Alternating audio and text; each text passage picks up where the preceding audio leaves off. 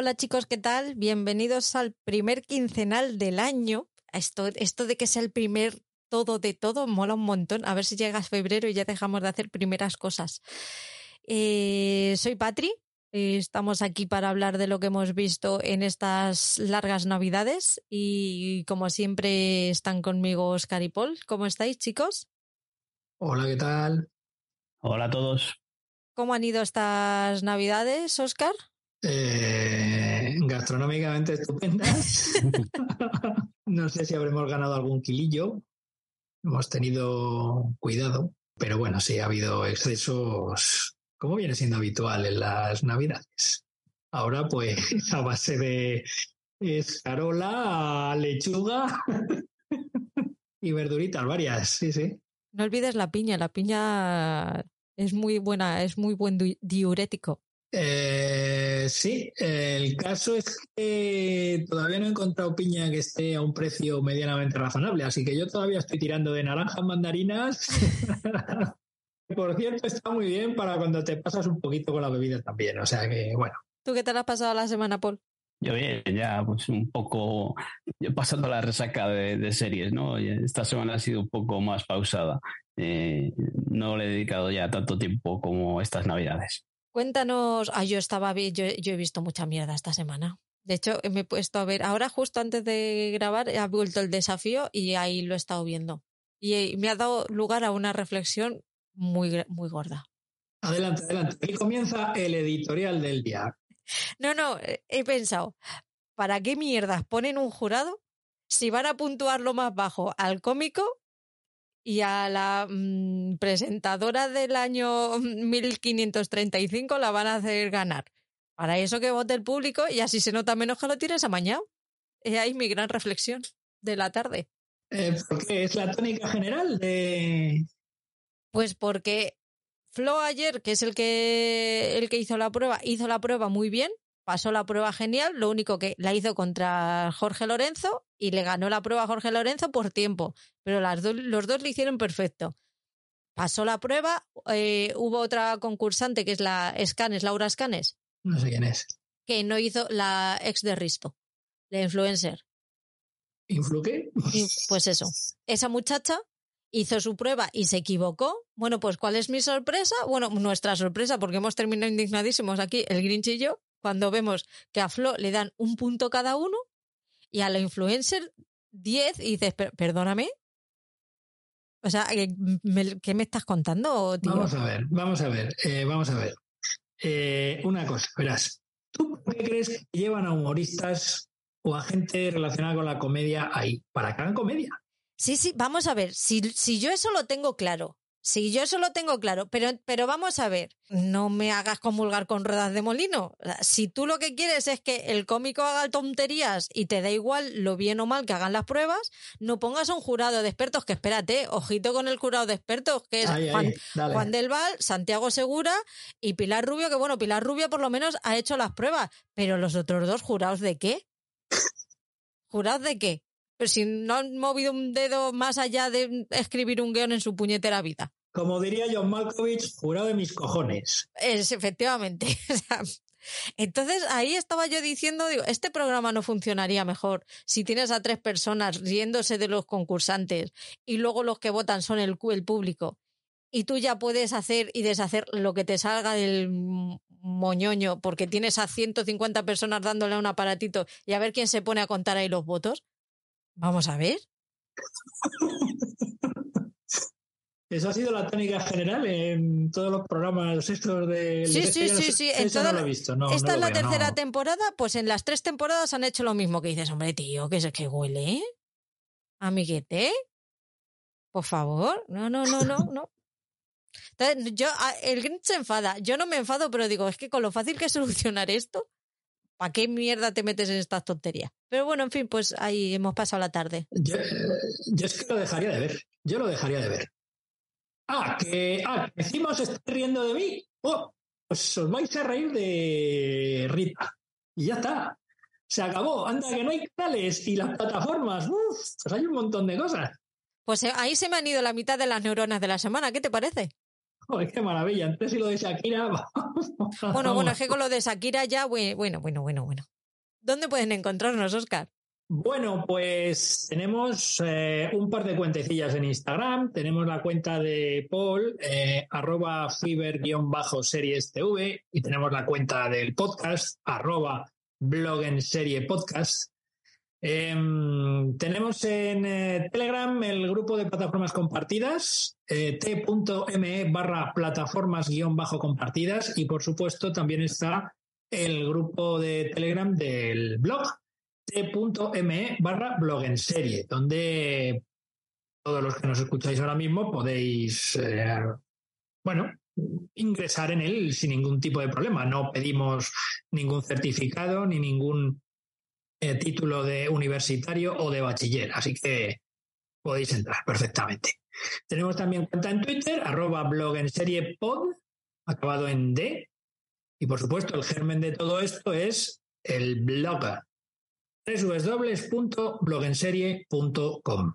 Pues gracias por apoyarnos. Os recordamos que también nos podéis encontrar en Twitch, que grabamos allí los mensuales Paul y yo, y en YouTube, que voy subiendo tanto los, los mensuales que van con imagen real y los el resto de los podcasts que van con máscara. Ah, va con máscara, va con una máscara. Eh, os recordamos también que nos podéis dar al corazoncito de iVoox y de, y de Spotify puntuarnos con cinco estrellas. Podéis, deberíais hacerlo, porque a nosotros nos hace mucha ilusión que nos deis las cinco estrellitas. Mm, mejor lo pido yo que Paul, porque Paul se pone ahí muy rudo cuando lo pide. Así que nada, en, en Apple también podéis darle a las cinco estrellitas. Os recordamos que tenemos activo el botón de apoyar de iVoox y que si os apetece nos podéis apoyar económicamente por una pequeña cantidad de dinero al mes, aunque el contenido va a seguir siendo gratuito, pero nos vamos sacando de la manga por ahí algún regalillo que, que llegará. Yo os prometo que llegará. Mira, a Paul le tengo, le tengo sin taza todavía. pero llegará, os lo prometo es que estoy teniendo unas semanas complicadas y solamente se lo doy a quien, a quien viene a Madrid. Si vienes a Madrid tienes taza y si no, no hay taza. Es lo que hay. Por otro lado, también si lo que queréis hacer es llegar, hacernos llegar una ayuda puntual, lo podéis hacer a través de Coffee, una página web de uso muy simple que os deja invitarnos a un café para que nosotros podamos sufragar los gastos del podcast. Pues eso, os cuento. Todo esto, de todas formas, lo, os lo dejo a final de las notas del programa o en la web también lo tenéis. Si le dais al, al final de la página principal, también tenéis todos estos enlaces directos para que, para que podáis llegar más fácilmente. Tenemos noticias. Por tanto quejarnos de Sky Showtime, Sky Showtime, Sky Showtime, a ver cuándo llega, cuándo llega, cuándo llega, pues llega. Va a llegar. El 14 de febrero. Esto es como la taza, llegará. Sí, ¿no? Pero estos tienen fecha y la taza no, que no se te olvide. Zasca. Llegará, llegará. Os recordamos que dentro de la plataforma eh, estarán los contenidos del conglomerado Comcast y de Viacom CBS, que tienen a Showtime, DreamWorks, eh, DreamWorks Animation, Nickelodeon, Paramount Pictures, Paramount Plus, Sky Studios, Peacock y Universal Studios. y ahora no tenemos tiempo, ¿sabes? Flipa. El precio será de a partir de 4,99 euros al mes, por lo que parece va a haber varias. una franja de precios, o sea, el tipo Netflix.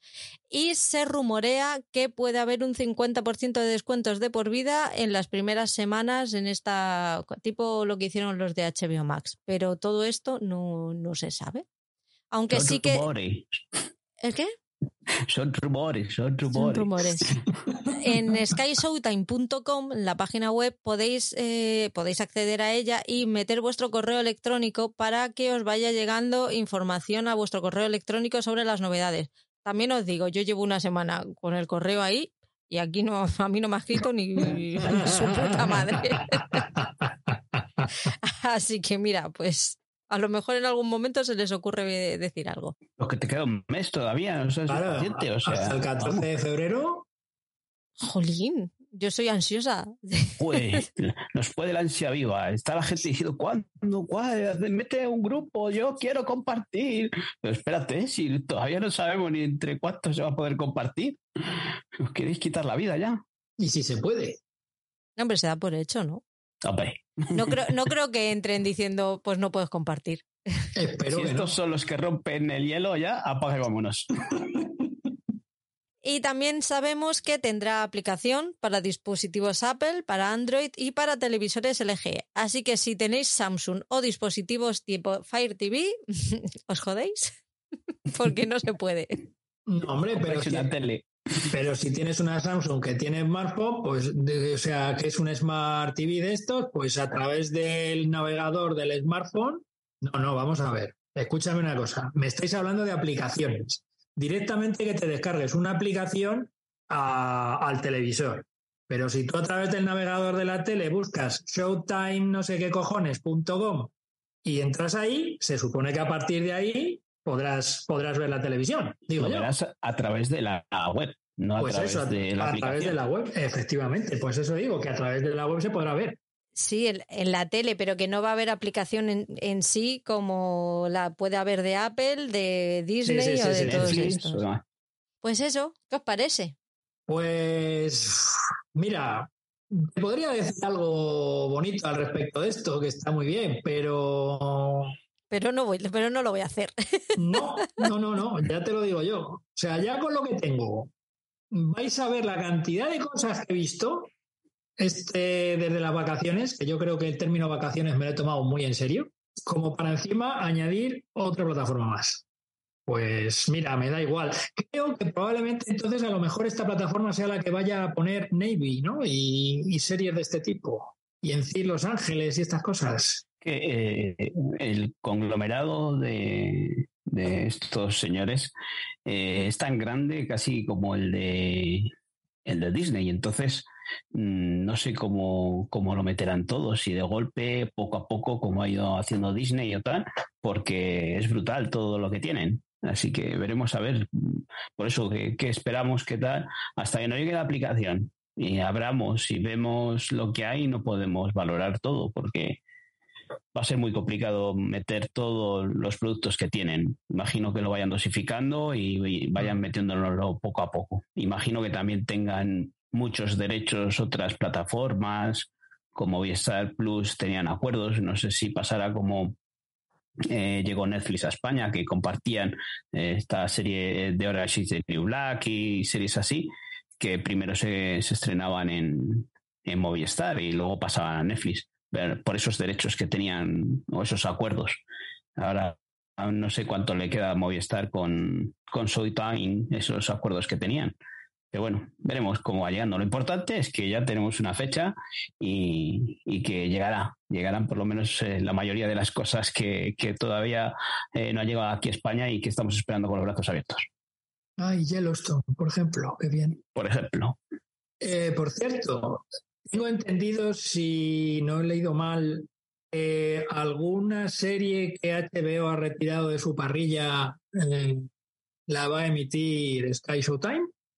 Sí, toda la producción europea. Algo, algo así se suena eh, y, y veremos qué es lo que acaba pasando. Ya te digo que hasta que no llegue la aplicación y la abramos y veamos el catálogo, pues no podemos decir todo esto está. También se han entregado los Globos de Oro esta semana y los premios de drama fueron para La Casa de Dragón, mejor serie, Kevin Costner por Yellowstone, eh, actriz protagonista en drama Zendaya por Euforia, eh, actor de reparto en serie en general, drama, comedia, bla, bla, bla, bla, es para Tyler James Williams por Colegio Abbott y mejor actriz reparto serie para Julia Garner por Ozark. Luego tenemos comedia y la mejor serie Colegio Abbott, miniserie a The White Lotus, mejor actor de comedia a Jeremy Allen White por The Bear, mejor actriz de comedia a Quinta Branson por Colegio Abbott, Mejor actor de miniserie a Ivan Peters, mejor actriz de miniserie Amanda Seyfried por The Dropout, eh, a Ivan Peters por The Jeffrey Dahmer Story, por supuesto. Y creo que no hay mejor actor de reparto Paul Walter Hauser en miniserie por Encerrado con el Diablo y mejor actriz de reparto en miniserie Jennifer Coolidge por The White Lotus. Me parece fatal que sigamos teniendo eh, The White Lotus como miniserie cuando ya tiene una segunda temporada completa emitida y está eh, renovada por una tercera. Me parece una tomadura de pelo. Está renovada por una tercera ya.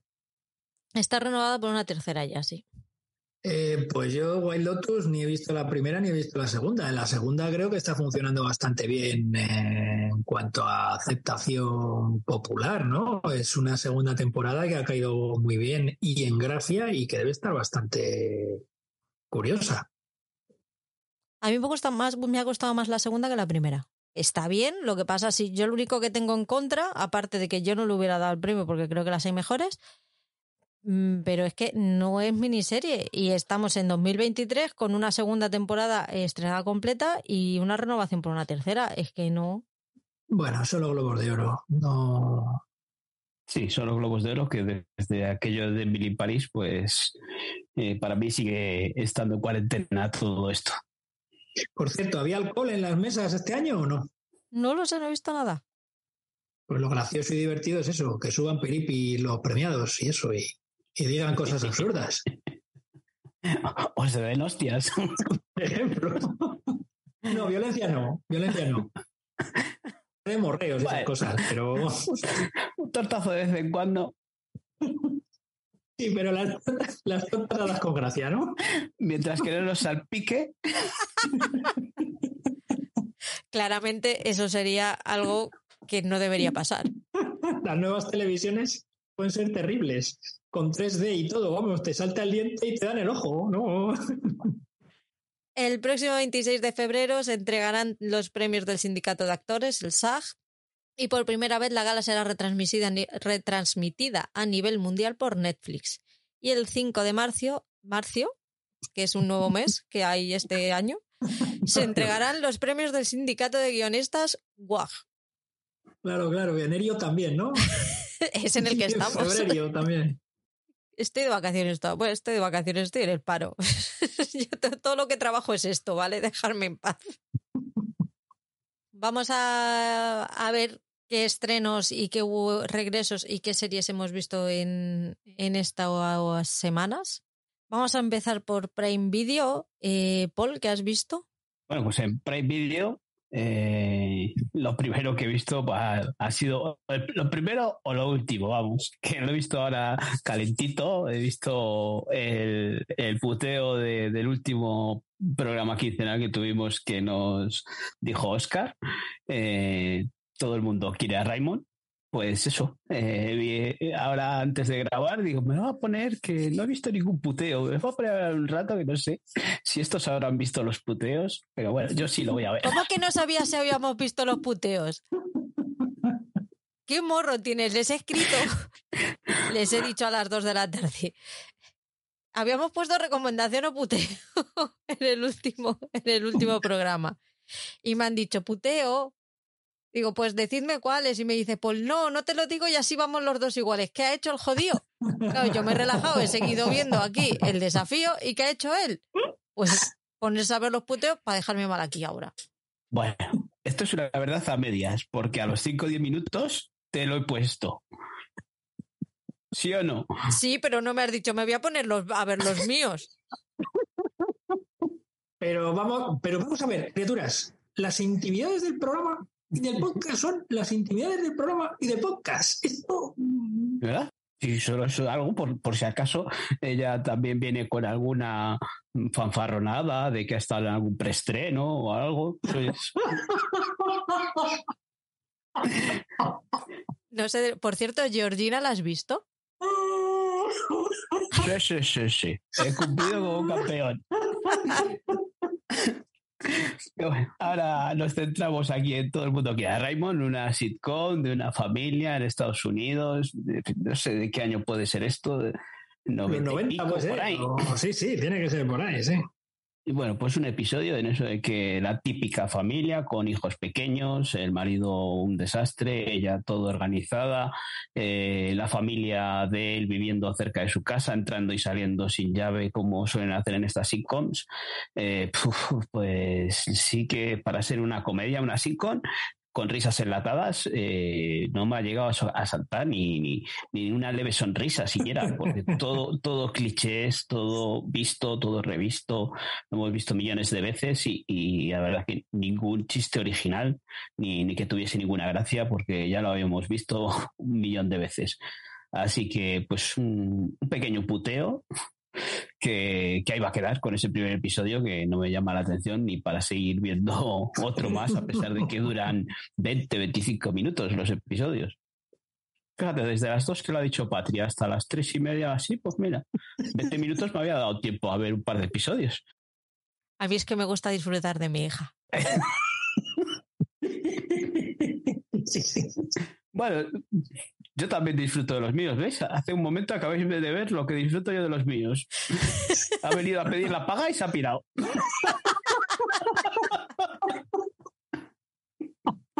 Para eso estás, coño. Claro. Sí, sí. Por eso te digo, vete disfrutando de tu hija. que Enséñame la, pasta. la paga.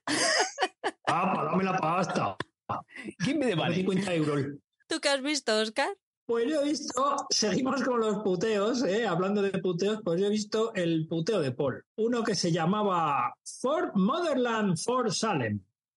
Bueno, el caso es que son unas jóvenes que son reclutadas por el ejército americano para formar parte de un batallón mágico. Y no porque sea mágico, porque hagan de. o porque sean los pajes de Papá Noel o de los Reyes Magos. No, mágico de magia, de hechicería y de hechizos y de magia negra, magia buena y magia blanca.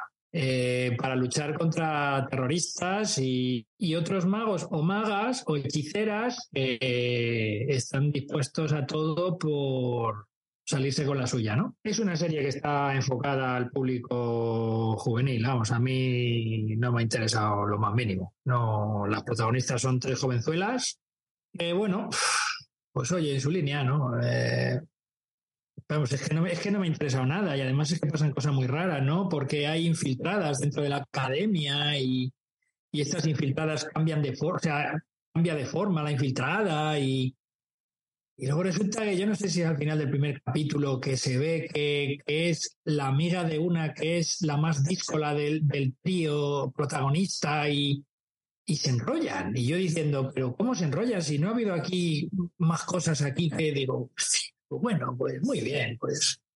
La verdad es que la serie no tiene ni pie ni cabeza. Yo no sé ni siquiera si estará basada en algún argumento original o será la adaptación de algún libro o de algún cómico, no lo sé, no lo sé. Y tampoco he querido informarme porque si no me iba a cabrear más.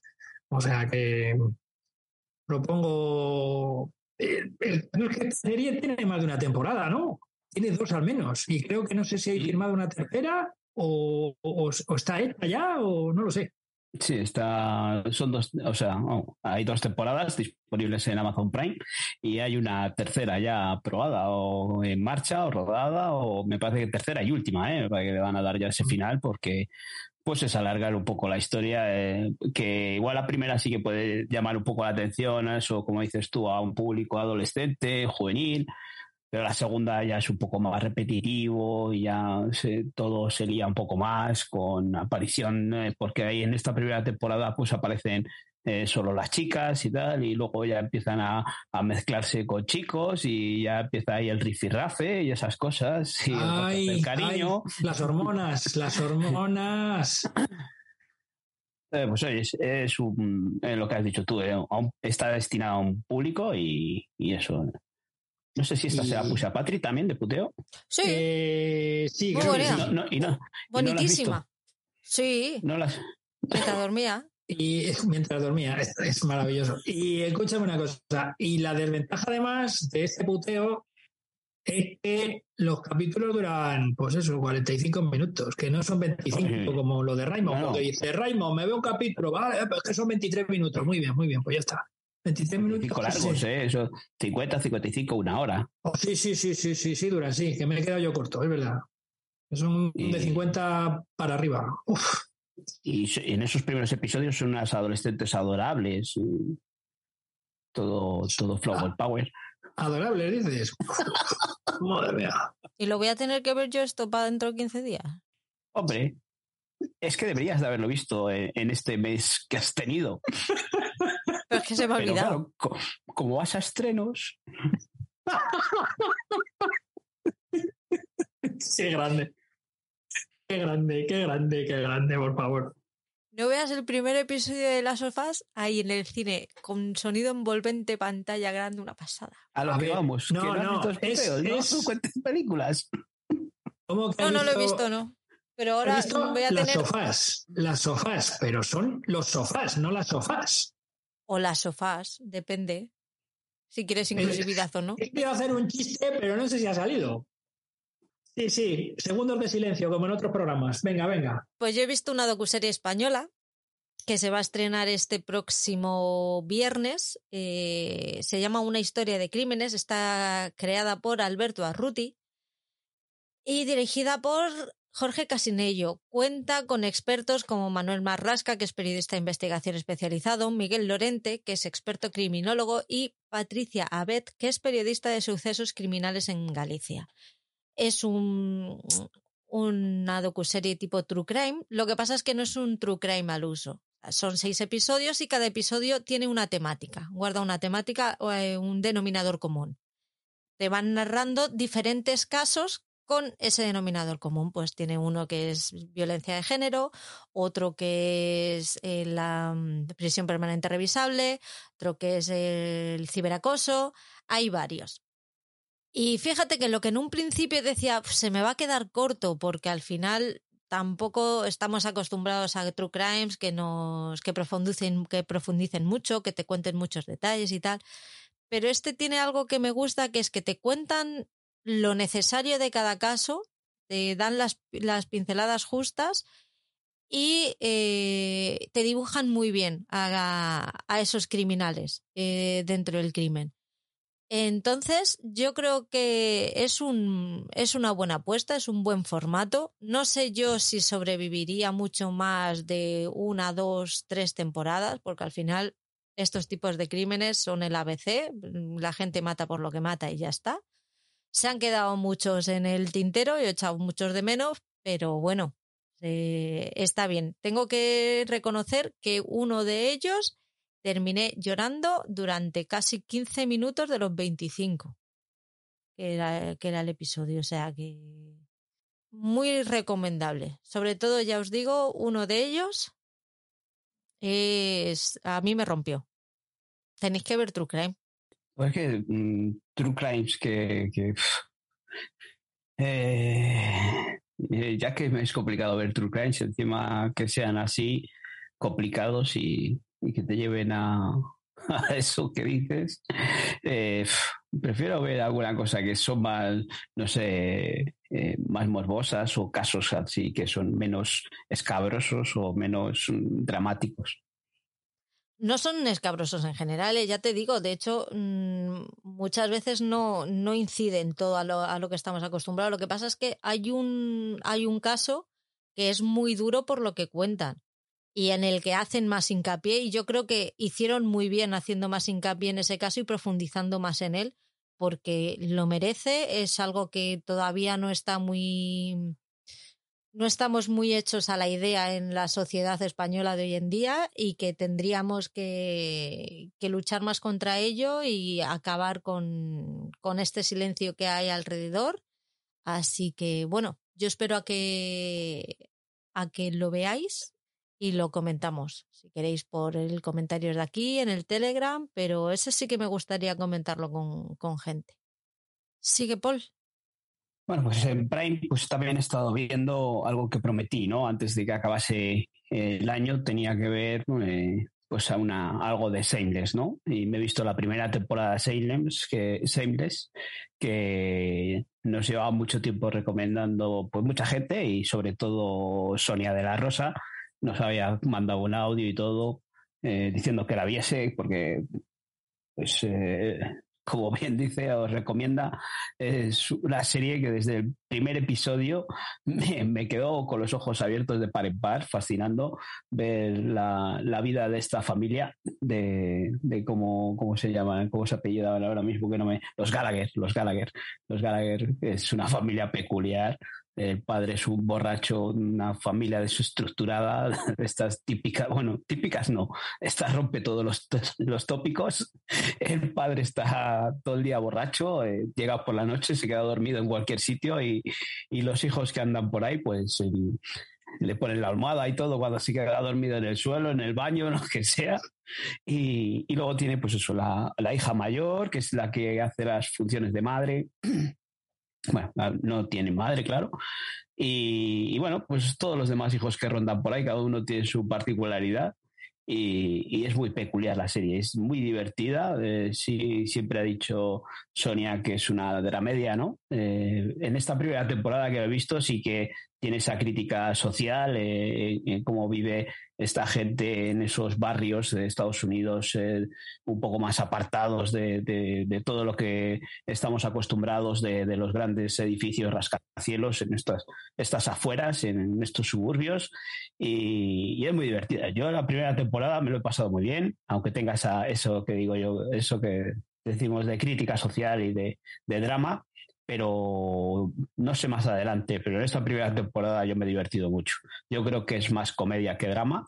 Igual más adelante ahondan más en el drama, ¿no? Pero en esta yo me lo he pasado estupendamente, así que es una gran recomendación.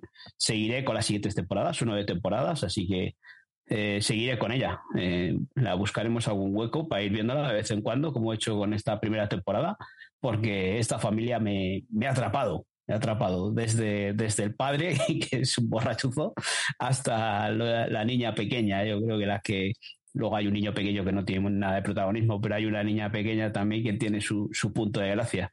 Así que una recomendación estupenda y a quien no se haya acercado a ella, que la dé una oportunidad.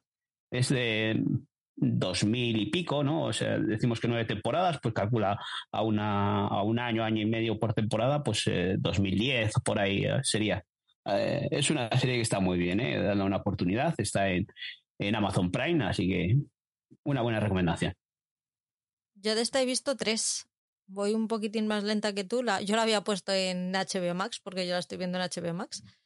Y me pasa lo mismo que a ti. Es una familia que a la, a la que adoptas desde casi el minuto uno. Tiene toda la razón. Sí que hay muchísima muchísima crítica social entre ellos, pero es que se se quieren tanto, dentro del desastre que son, son, ves que está tan bien engrasado todo, que saben todos perfectamente lo que tienen que hacer, es, es no sé, me gusta mucho. Es una familia tan desestructurada que está bien organizada. Eso es, sí. ¿Y se puede ver en los dos, las dos plataformas? Sí, lo que pasa es que no sé si todas las temporadas. La primera temporada sí que está en, en Prime y en HBO, pero no sé si en HBO solo hay dos o tres temporadas y, en Amazon hay alguna más. Me pareció ver que estaban todas, ¿eh? ¿Todas? Creo que sí. Eh, nueve, me salen once temporadas aquí en HBO. Sí, once temporadas. Ah, pues yo pensé que eran nueve, he dicho antes nueve. Bueno, pues eso, pues que eso, las, nueve, las 11 temporadas, que antes había dicho nueve, son once temporadas, están disponibles tanto en Amazon Prime como en HBO Max. Hemos visto los dos Mythic Quest, la tercera temporada. ¿Qué te, qué te ha parecido? Bueno, yo para mí esta es una serie que, que me tiene ganada el corazón desde, desde la primera temporada. Eh, sí que mm, ya les conocemos, ¿no? Y, hay muchos satélites ahí alrededor, hay muchos muchos personajes, pero a mí los dos protagonistas, a mí la este Poppy y, él, que ahora no recuerdo cómo se llama, eh, esto ¿Eh? Ayan. ¿Perdona? Ayan.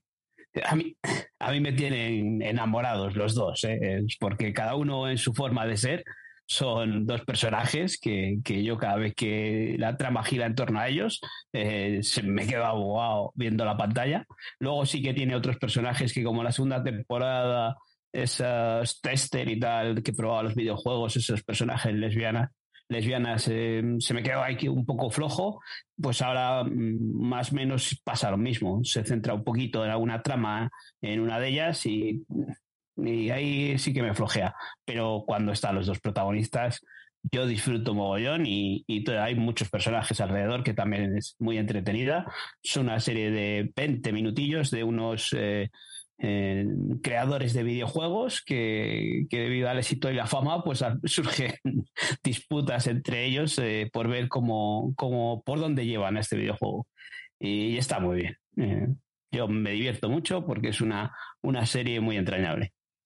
A mí me gusta mucho, lo que pasa es que me, me ha pasado lo mismo que con, que con la anterior. Y es que me gustó mucho el primer episodio. Para mí cogea un poco en cuanto a que han separado a los personajes, entonces tienes la trama de Poppy y Ian que está muy bien, pero no arrastra a los demás, con lo cual ahí cuando no están ellos cogea un poquitín. Sin embargo, llegamos al episodio especial, me enamoro del episodio especial y a partir de ahí es como, ay, qué bonita es, es que me encanta. Yo quiero que hagan cinco, cinco temporadas más. Soy facilora. No lo puedo evitar. No, ¿cómo que quedan cinco temporadas más? No, no, que quiero que hagan cinco temporadas más. Ah, de momento está, está renovada por una más. Vale, vale. Pero ¿qué es lo que me pasa? Es como, veo el capítulo especial, me, me enamora y ya es mm, amor puro y duro y ya me ciego con ella que dices que está renovada por una temporada más y, han anunciado un spin-off de un personaje, ya no me acuerdo. Eh, ¿Sabes? Eh, ¿Recuerdas quién es? De las Tester, la del pelo canoso. Vale, pues eso, en la que eh, esta temporada se centra un poco más la trama, ¿no? Sí. mira, ahí en ese spin-off, lo que yo creo que lo habíamos hablado, ¿no? En el grupo de Telegram y tal, que es uno de los personajes que no me llama mucho la atención. Pero bueno, eh, veremos a ver cuándo salga, por dónde, cómo la enfocan. Pero, pero sí, eh, veremos. De momento, la, la, siguiente temporada estaremos ahí, pendientes de cuando llegue, y veremos este, este spin-off que nos depara. Yo he empezado a ver la docuserie este de la Superliga. Eh, la Superliga, os recordamos que es esa liga que intentó montar Florentino Pérez y todos sus amiguitos mega millonarios europeos para poder llevarse la pasta gansa sin necesidad de sufrir. Es decir, el esquema era hacer una liga para los clubes con más pasta de Europa, en la que todas las temporadas jugaran ellos independientemente de, la clasificación nacional que tuvieran en la liga. Con lo cual, pues eso es generar dinero, dinero, dinero, dinero, dinero, dinero, sin nada. Y dejar sin posibilidades a los, e, a los equipos pequeños, o sea, a los equipos que no están dentro de esa élite. Pues esto te cuenta un poco cómo, cómo fue todo, me parece que fueron cuatro días, por lo que dice el, documental, pues cómo, cómo fue desde que se enteró el presidente de la UEFA, desde, que, desde antes de que se enterase el presidente de la UEFA, cómo, cómo llegaron a, al punto de querer hacer un... ¿Por qué llegaron al punto de querer hacer una liga paralela? Las consecuencias que, que tendría que hiciera una Superliga, porque por calendario sería inviable que hubiera Superliga y Champions League y pues los tejemanejes que se traían entre ellos, las traiciones y todo eso. Es, mm, vamos, mm, café para cafeteros, pero es que mm, te lo prometo que yo solo he visto un episodio, pero para el segundo me hago palomitas. Porque es que esto está muy interesante. Yo estoy ya que yo ya no puedo con la vida que ha salido Javier Tebas, que es que le llaman el agitador. Vamos a ver, por favor, eso es oro puro. Eso es oro puro. Que es el agitador es el Tebas en la cabeza pensa, el arquitecto que le llaman es Florentino Pérez. ¿Y en qué idioma está el, documental? En inglés. Y sin doblar. Así que bueno, pues como ni Tebas ni, ni Florentino saben ni papa de inglés, por lo menos esa parte es cómoda. Luego te sale el, el presidente del Barça y ese sí, ese sí sabe inglés y es que se nota, se nota dónde hay. Así que pues yo os digo ahí, os lo dejo porque está guay. A mí me está gustando. Ya te digo, yo me lo voy a ver con palomitas. ¿Qué nacionalidad tiene? Es americano. ¿Es americano? Es una producción de Apple. No sé, creo, creo que es algo que todavía colea, ¿no? Sí, todavía. Y, y es que, ya te digo, como no veo la tele, no te puedo decir.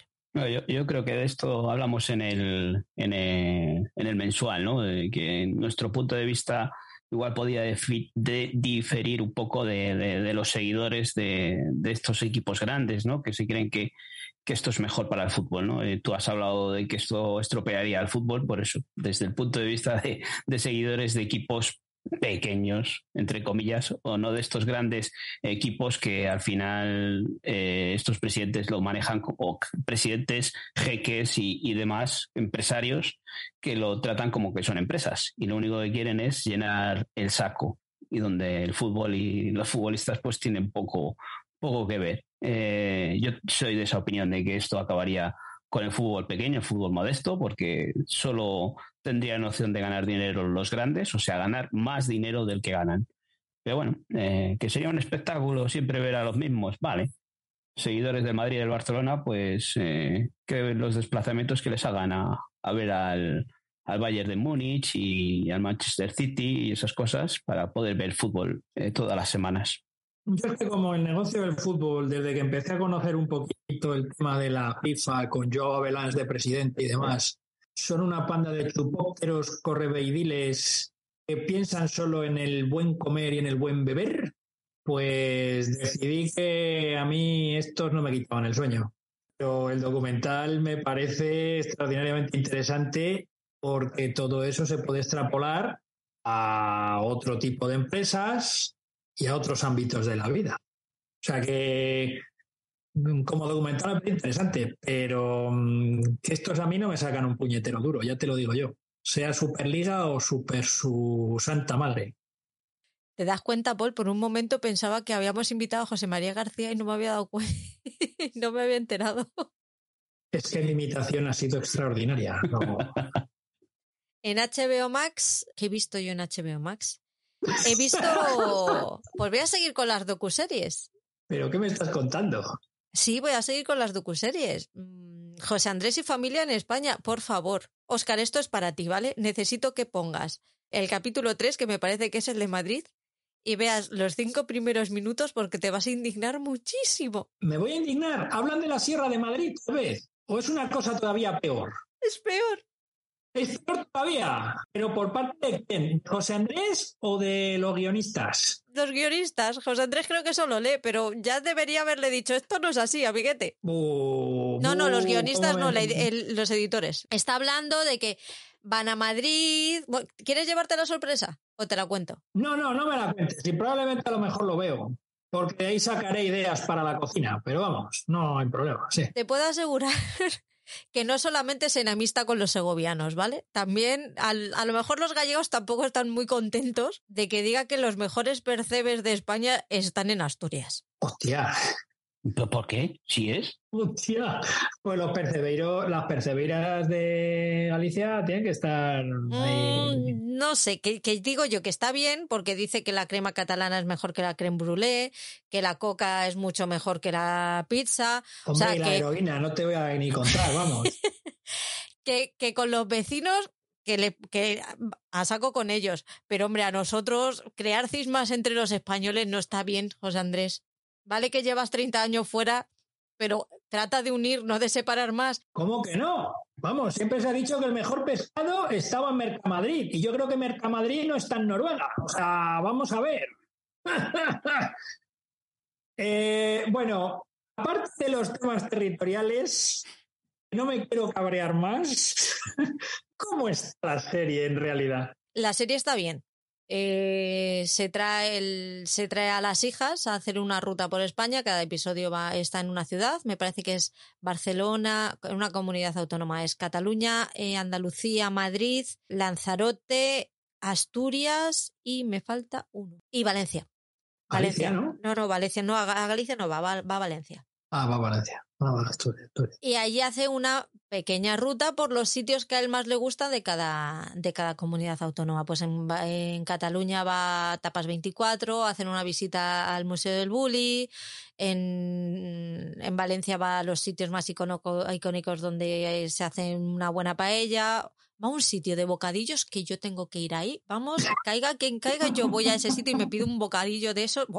Madre mía, qué bocadillos, por favor. Los americanos que vengan este año a España van a petar esos sitios. Te lo aseguro. Está muy bien, además las chicas le saben llevar muy bien. Él es estrafalario como siempre, ya, sabéis cómo es su forma de ser, pero las, las chicas le saben llevar súper bien, le dan un contrapunto muy bueno, con lo cual se te hace muy divertido vedlo, vedlo doblado, ¿vale? Porque así se te hace, José, Andrés se te hace menos cargante. Ayuda el, verlo en, en doblado. No me digas. Sí, sí, es que en versión original yo le estaba oyendo de fondo y decía, madre mía, yo lo hubiera quitado a los cinco minutos. Pero como documental de comida española con recomendaciones de sitios a los que ir a comer, está bien. ¿Te animas con el Paul? Mm, es que estoy callado porque este tipo, no sé, hace cosas muy buenas, ¿no?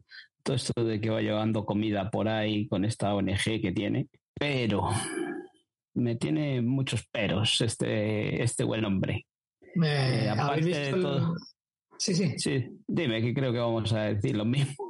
No, no, no, no, no, yo eh, no, no te interrumpo, sí, sí, sí. Lo mío es de una peli que hay en Disney Plus, que no sé si la habéis visto, que habla de su labor en la ONG esta, ¿no? Sí, yo lo que iba a decir que vi un poco en el hormiguero cuando estuvo presentando este documental también, o no sé qué tiene ahí en, Disney Plus. Y me pareció lo que estaba diciendo antes Patri, bastante cargante y mm, me dio mucha pereza, mucha pereza. Y ahora, según estás hablando, eh, hará muy buenas cosas, pero mira que me caía bien. Pero después de verla ahí en el hormiguero, eh, en el hormiguero me cambió un poco mi percepción de, este hombre. Así que mejor que siga haciendo sus funciones en la ONG y deje de dar entrevistas y documentales por ahí. Creo que Paul está más airado que yo, ¿eh? No, es por el momento, no es por nada, ¿eh? Pero. por cierto, el documental este sobre la, la, ONG estaba dirigido por Ron Howard, el director de Willow, de El Código da Vinci, de Apolo 13, últimamente, más que por las películas de ficción, le está dando por los documentales. Recordemos a aquel que se llamaba, joder, ¿cómo se llamaba aquel de los Beatles? A Hard Day's Night o algo así se llamaba, me acuerdo. Uno que hizo sobre los Beatles y otro que ha hecho sobre Luciano Pavarotti y que se le he visto yo en la 2. Aquel han puesto.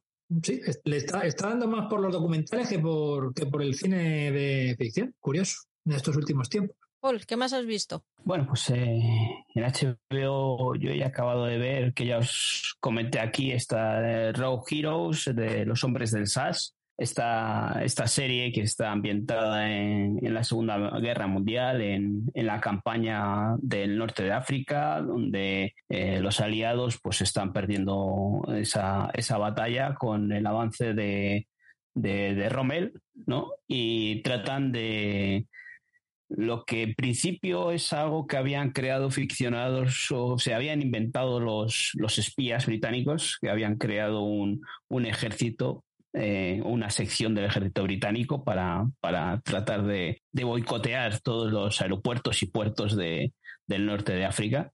Pues al final se convierte en una realidad, ¿no? Dan, allí un grupo de hombres, eh, pues de estos típicos que hemos visto muchas veces en, en los clásicos del cine bélico, de, de Toce del Patíbulo y, películas así, en las que pues esos soldados que son bastante rebeldes y, poco disciplinados, pues, pues hacen la guerra por su, por su parte, ¿no? Eh, boicoteando eso con bombas caseras y demás, adentrándose en los, en los aeropuertos para destruir eh, eh, los aviones y, y diezmar las, las, el ejército alemán alemán, italiano. Es una mezcla de género bélico y tiene sus toques de comedias. Es volver un poco al género bélico ese que, hemos contado antes de, o que decía antes de 12 del patíbulo, de esos clásicos del cine.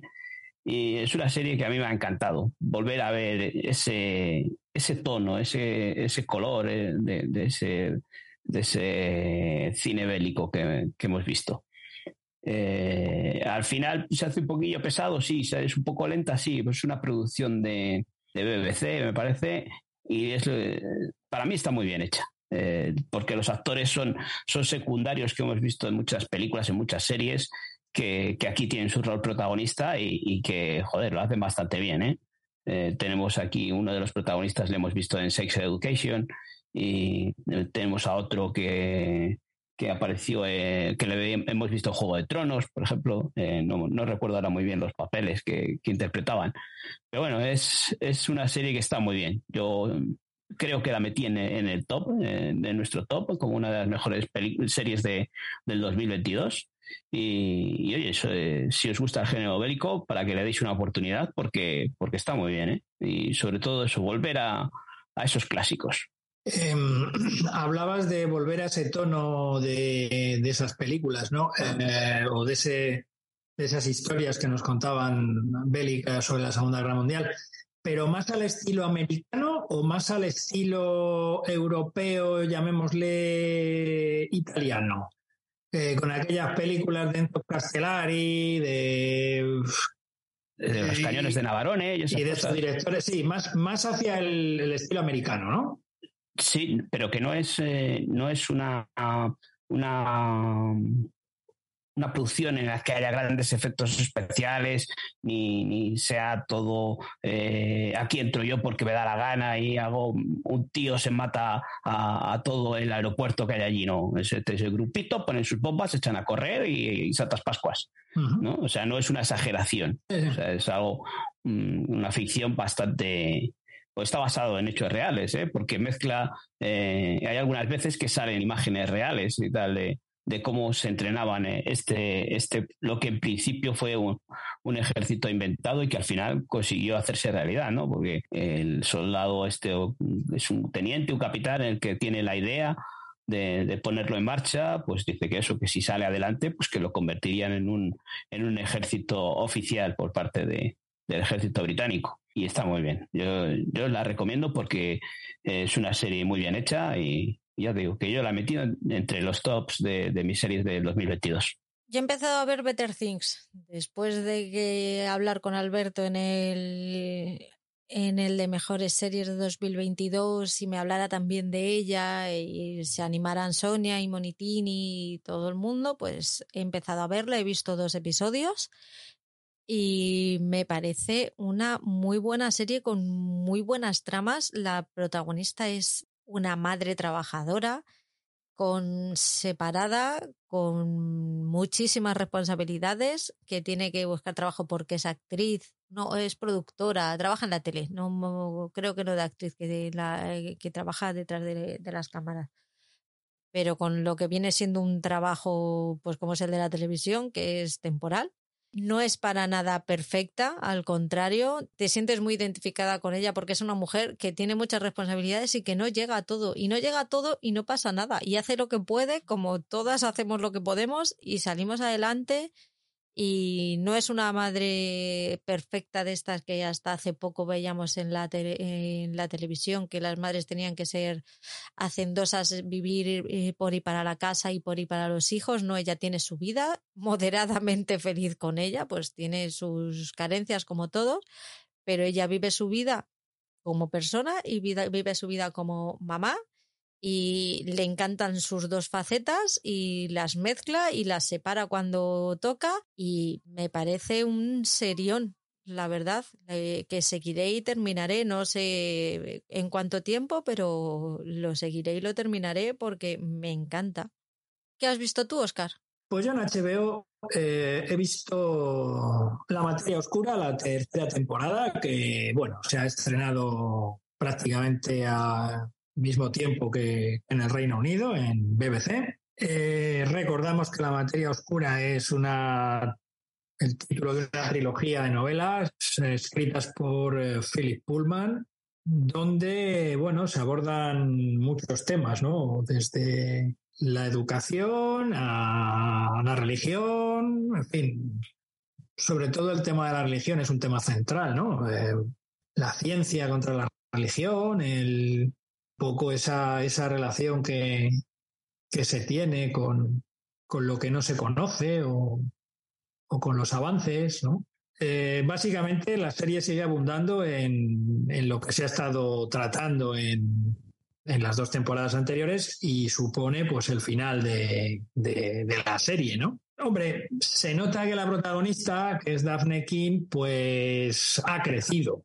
Entonces, aunque intente el, digamos, el vestuario eh, y las circunstancias, pues un poco camuflar un poco esto, pues jolín. las edades son las que son y, y también pasaba con los protagonistas de Harry Potter, ¿no? Bueno, a mí me ha gustado, a mí me ha gustado esta tercera temporada, pero considero que, bueno, el último capítulo, que no sé si era el octavo, pues es una especie de epílogo, pues muy melifluo y muy tontorrón. Mm, sin haberme leído las novelas, pues no sabría decir si, si este final es así en las novelas o no. Vamos, en, la novela, en la última novela de la trilogía. Pero bueno, que a mí lo único que no me gusta es el, cómo termina la serie, ¿no? Como el tono de ese último capítulo, ¿no? Por lo demás, pues que me sigue pareciendo curiosísimo que el padre en la vida real de Daphne King sea la persona que la busca en la serie para intentar cargársela, que es una cosa muy curiosa, ¿no? Y nada, que a mí me parece que es una serie, tanto esta temporada como las dos anteriores, absolutamente recomendable. Eh, yo me lo he pasado muy bien viéndola. A mí me ha gustado mucho. Sí que el, el episodio es tontorrón, el último, pero a mí me ha gustado. Incluso hasta lloré un poquito y todo. Me dio penita. Yo a tanto no llegué. y me tocó el corazoncito. Yo me enfadé. Con ese tipo de capítulos me enfado. mucho.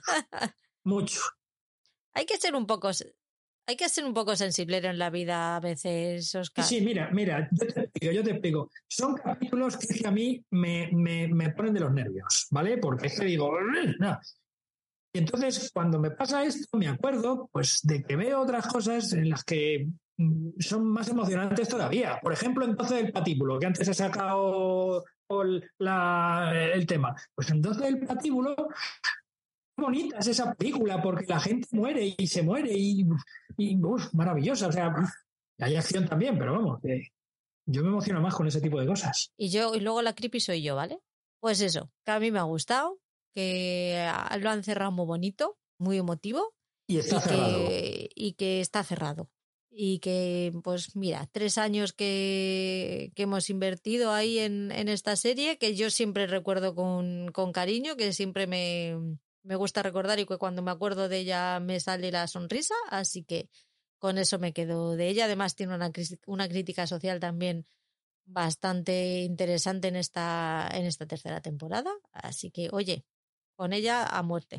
Yo la tengo pendiente a ver si me pongo con ella porque sí que he visto las dos anteriores temporadas y es una serie que me gustó mucho y lo, lo bien cuidada que está la producción, así que cuanto pueda me pondré con ella para verla acabar. Eso decís que es con un final ya cerrado y un final de, de serie. ¿Qué más has visto tú, Paul? Pues eh, yo he acabado de ver de, de English. The English es un, un western que la curiosidad es que está producida por BBC para Amazon Prime y la vemos en HBO Max. Es curioso esto. Pero bueno, este, este western eh, es una vuelta al western clásico que, que de los típicos de John Wayne y eso, en el que se recrea mucho en, los escenarios, la fotografía, eh, muchas escenas en las que eh, la imagen permanece quieta en, un plano, conversaciones muy largas. Mm, pero es un, western que, está bien. La gente que gusta el western eh, tiene aquí una buena serie. Está protagonizada por Emily Blunt, eh, es la productora también. Eh, esta actriz que la hemos visto pues, en producciones un poco más comerciales, como El Día de Mañana, Jungle, Jungle Cruise con, con La Roca, con Don Johnson. Y es una serie que esta mujer interpreta a una a una inglesa que llega a Estados Unidos eh, cuando eh, el principio de la conquista de Estados Unidos, ¿no? cuando se empiezan a construir las ciudades y, crear los estados y llega pues con una buena saca de dinero pues intentando buscarse eh, un, un, nuevo futuro, ¿no? Pero a la vez mmm, trata de, de encontrar al que cree que ha sido el asesino de, de, de su hijo. Se cruza con un con un indio eh, un indio, un americano, un americano nativo, ¿no? De, que, que, formó parte del de séptimo de caballería. Y los dos juntos, pues entablan una relación de amistad y, van eh, cruzando ese oeste que, que, para curiosidad es, está rodado en, en paisajes de, de, Ávila, o sea, está rodado en la meseta castellana. Así que es una serie que está muy bien hecha, es lentita, bastante lentita, pero la producción es muy buena. Esos trajes de época que lleva esta mujer eh, está muy bien, muy bien hecha. Así que si queréis ver un, un western clásico en el que os recreen eh, la vista con esos eh, atardeceres típicos del oeste, con, esos planos eh, que, en el que juegan con esos contraluces y esas siluetas y, demás. Y, lo curioso es que todo eso que hemos visto en la, en la gran pantalla o en la, o la tele de, de, los clásicos western, lo tenemos en Castilla. O sea, con una buena cámara y un, buen objetivo y un buen plano, eh, podemos recrear el, oeste en las tierras castellanas. Bueno, ya recordemos que no solamente esta producción se ha rodado ahí, o, o, western se han rodado por ahí, ¿no? Hay pelis, aquellas coproducciones o aquellas películas italianas o hispano-italianas, con, también con producción francesa o alemana, aquellos spaghetti western. Pues, eh, hombre, tenemos que recordar que el cementerio de Sad Hill está en Burgos, ahí cerquita del monasterio de Silos, pues por ahí, por ejemplo. Pero bueno, ahí, veíamos un poco más eh, eh, el oeste típico del desierto, ¿no? Esto de Almería, ¿no? Y en Almería. Eh, aquí vemos eh, más, más campo, más esos arbustos, eso, esta tierra de Castilla que no es eh, la típica de, campos, sino de, este, de, estos arbustos bajos y estas planicies y eso. Bueno, también mucho western ese pasaje. Y muchas pelis, muchas pelis de ese tipo se han rodado por en la Sierra de Guadarrama, tanto en cualquiera de sus vertientes. o sea que yo creo que por aquí cerca también, de donde yo vivo, han estado, o tengo yo algún libro en el que hablan de, a ver, no a lo mejor rodajes largos, pero sí escenas puntuales donde el escenario era eh, lo suficientemente eh, acorde o idóneo para los productores, pues para rodar ahí lo que fuese, ¿no? O sea que sí, sí, vamos, que Aquí, yo es que a mí el western me gusta mucho, entonces me voy a apuntar de English porque mm, a lo mejor cae, no lo sé, veremos. A ver si sigo con ella. Es una serie muy británica, ¿eh? O sea, está, es muy seria, muy cuidada y esos diálogos y esas conversaciones entre dos, así que es para sentarse y disfrutar de esos paisajes, de esa visión, de esa fotografía y tomarte con calma esas conversaciones. O sea, no es un western eh, de acción y, buen ritmo. Voy con otra docuserie, otro True Crime, que también se va a estrenar este viernes. Se llama Arnie, Historia de una infamia. Eh, la he visto completa, me parece que son tres episodios. Y, cuenta un poco pues la historia de lo que fue ese, ese escándalo, porque fue un escándalo eh, judicial eh, recordemos que había un pub en, en Sevilla que se llamaba Arni, que era un pub de ambiente, y que empezaron a decir que allí se traficaba con, con niños, se vendía, se traficaba con favores sexuales de, de menores, no niños, menores. El caso es que empezó ahí a, mezclarse intereses. No, se sabe a ciencia cierta qué clase de intereses hubo ahí, pero el caso es que empezaron ahí a, meter a gente famosa, como podía ser Jorge Cadaval, Jorge Cadaval, César es el hermano. Eh, Javier Gurruchaga y mm, Jesús Vázquez fueron los más conocidos, pero también había un juez de, menores muy reputado de Sevilla a los que imputaron y trataron fatal durante años. En el documental tenemos solamente presencial de los imputados a Jesús Vázquez, pero el resto de, ellos tienen o bien declaraciones de archivo o antiguos representantes o está el hijo del juez que van contando el punto de, vista de, los imputados y, víctimas de todo este juicio. Son tres episodios, como ya he dicho. Eh, se basa completamente en hechos y en declaraciones de, imputados y de gente. A mí me ha gustado mucho.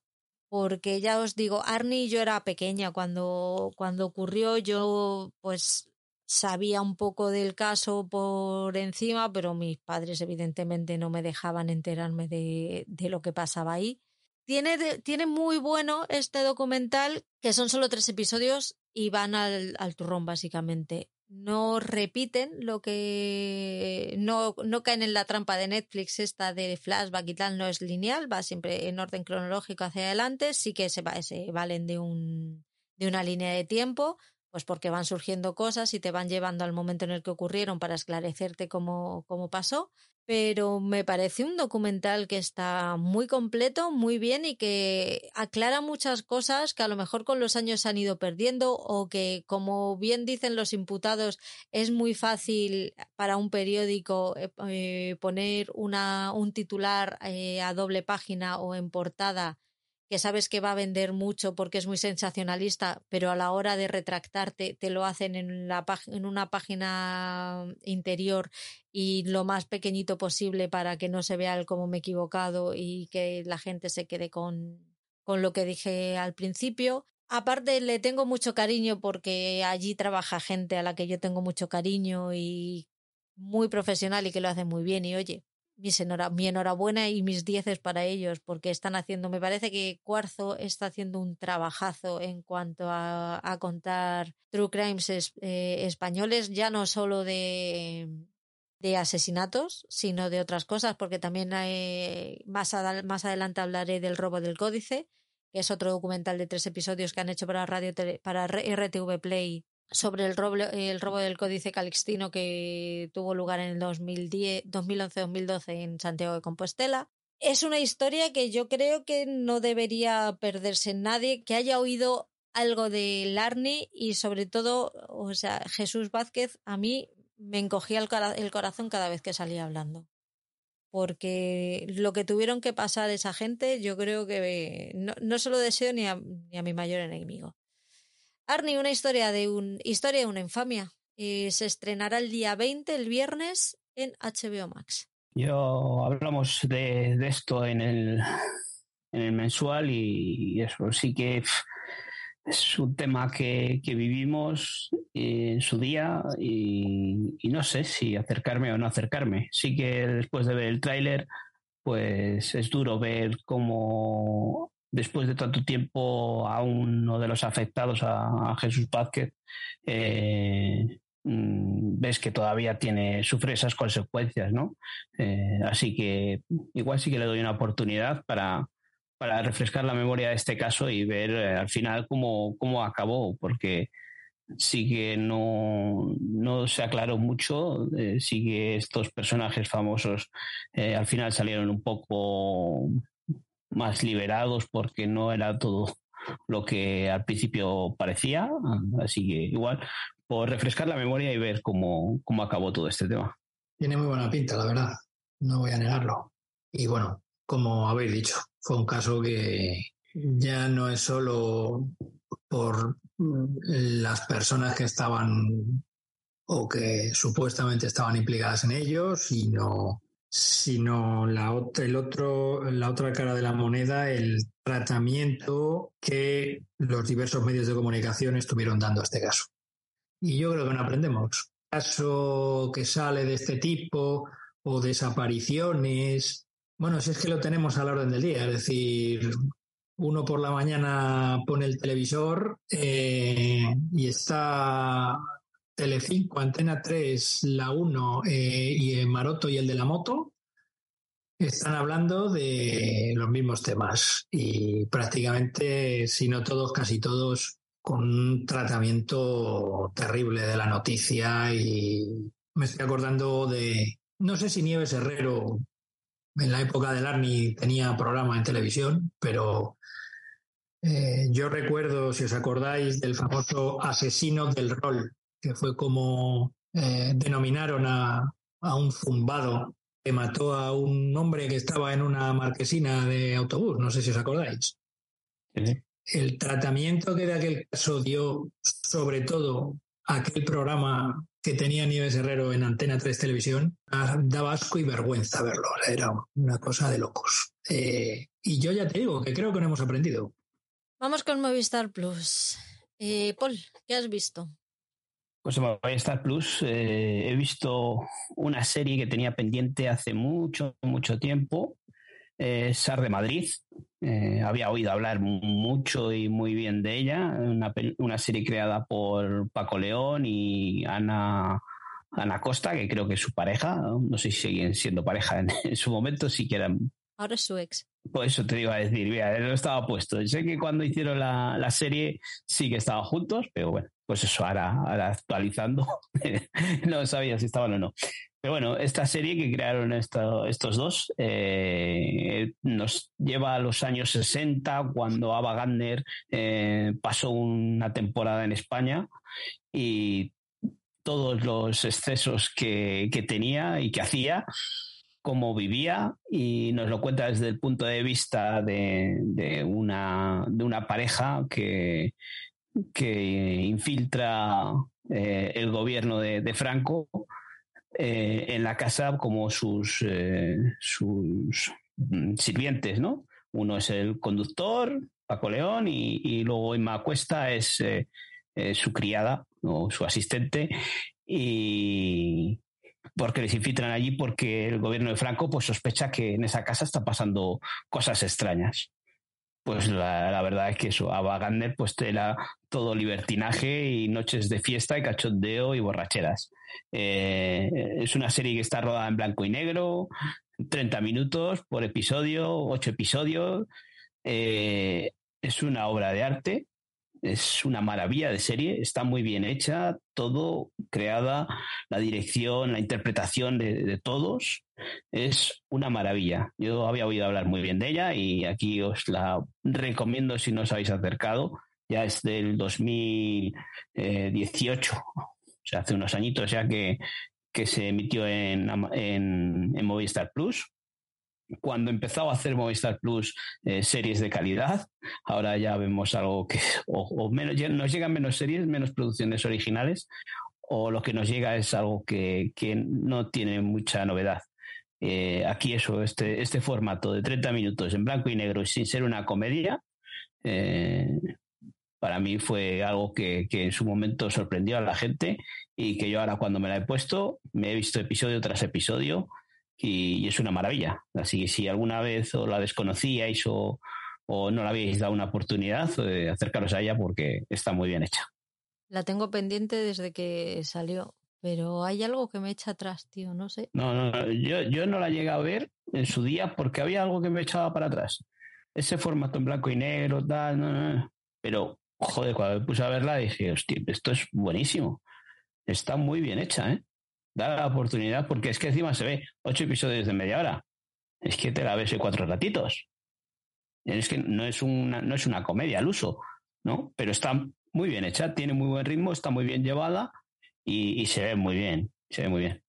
Yo he visto el primer episodio de Litvinenko, la serie protagonizada por David Tennant, que va sobre ese espía ruso que mataron con polonio, que estuvo varios días en el hospital, que llamó a la policía y denunció su propio asesinato. Eh, hablaba el otro día con Alberto TV Series, que por cierto se me ha olvidado decir en HBO Max que estuve en el preestreno de Last of Us. Sí, vi el primer episodio en el cine, sí, y es una puta pasada de episodio que tenéis que ver porque se estrenó este lunes y si no lo habéis visto no sé qué mierdas hacéis que no os podéis llamar seriefilios ni nada. Eh, cuando, cuando, cuando esto que, que, eh, me he perdido. ¿Cuándo se ha estrenado? El lunes. ¿Qué lunes? El lunes 16. Es que cuando esto salga ya se habrá emitido. ¿Con quién estás hablando? Ahora con los escuchantes.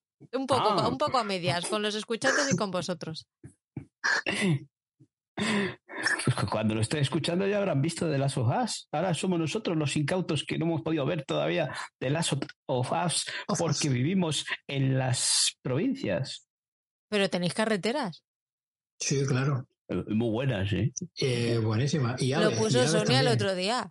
No, y si hay que ir a Valladolid a coger un avión, como hace el Madrid, también vamos. También, también. Hombre, Si lo hace el Madrid, lo podemos hacer todos. Claro, claro. Mira, vamos a decir a Florentino que nos pague el viaje pues, en el próximo preestreno.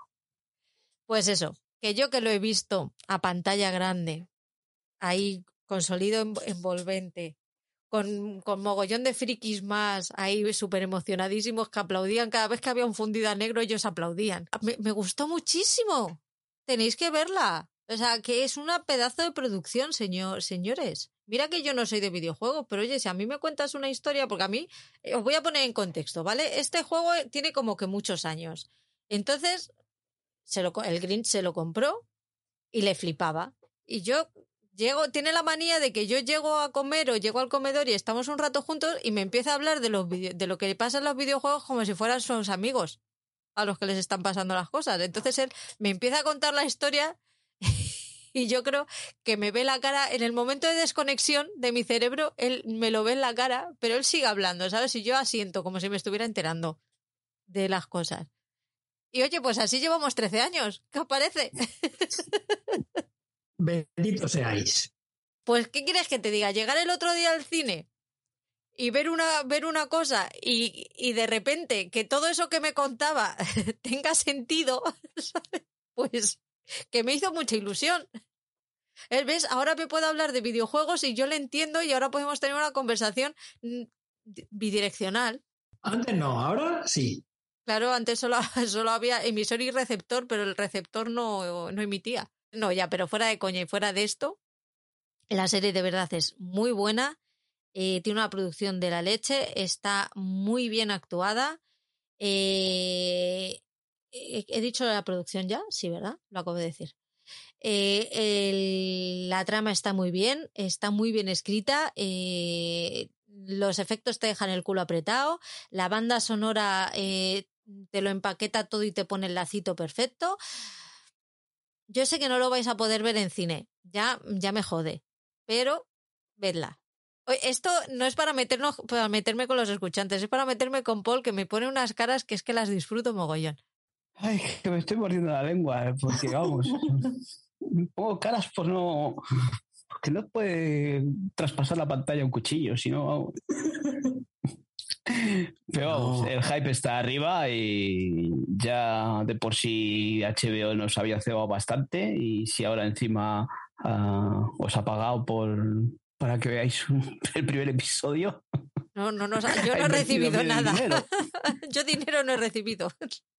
No, Si solo, solo la entradita esa ya vale dinero. Por cierto, estuve con Alberto TV Series otra vez viendo la viendo la, el primer episodio de la serie y como siempre encantador, nos lo pasamos fenomenal.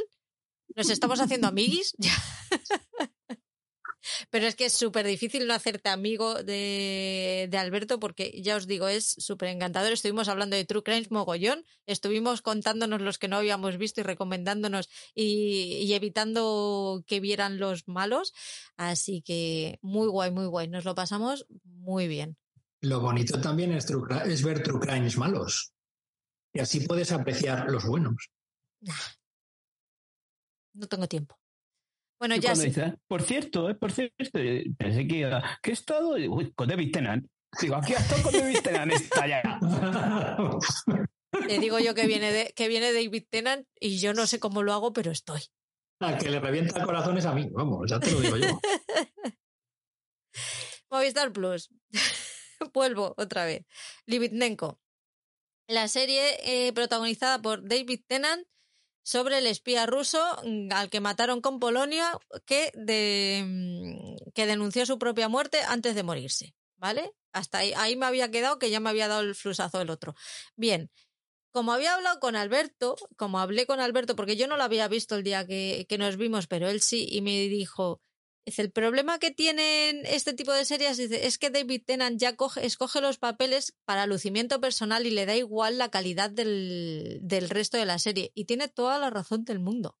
O sea, es una serie completamente normal de estas inglesas tipo This England, la de Boris Johnson y todas estas, estas que hacen para la sobremesa. Yo me las imagino estas series en la sobremesa de la tarde de, de Londres, ¿vale? O sea, tú, tú llegas a tu casa, terminas de comer un sábado por la tarde, te pones la ITV y ves ese tipo, este tipo de series. Pues como aquí vemos los dramones alemanes de, de, la, de la española o de Antena 3, pues allí ven este tipo de series. Muy bien él, muy conseguido el Litvinenko moribundo, pero con poca chicha de calidad. es un tío simpático, hombre. Es un tío muy simpático, joder. No puedo decir nada malo de él. Es que no puedo.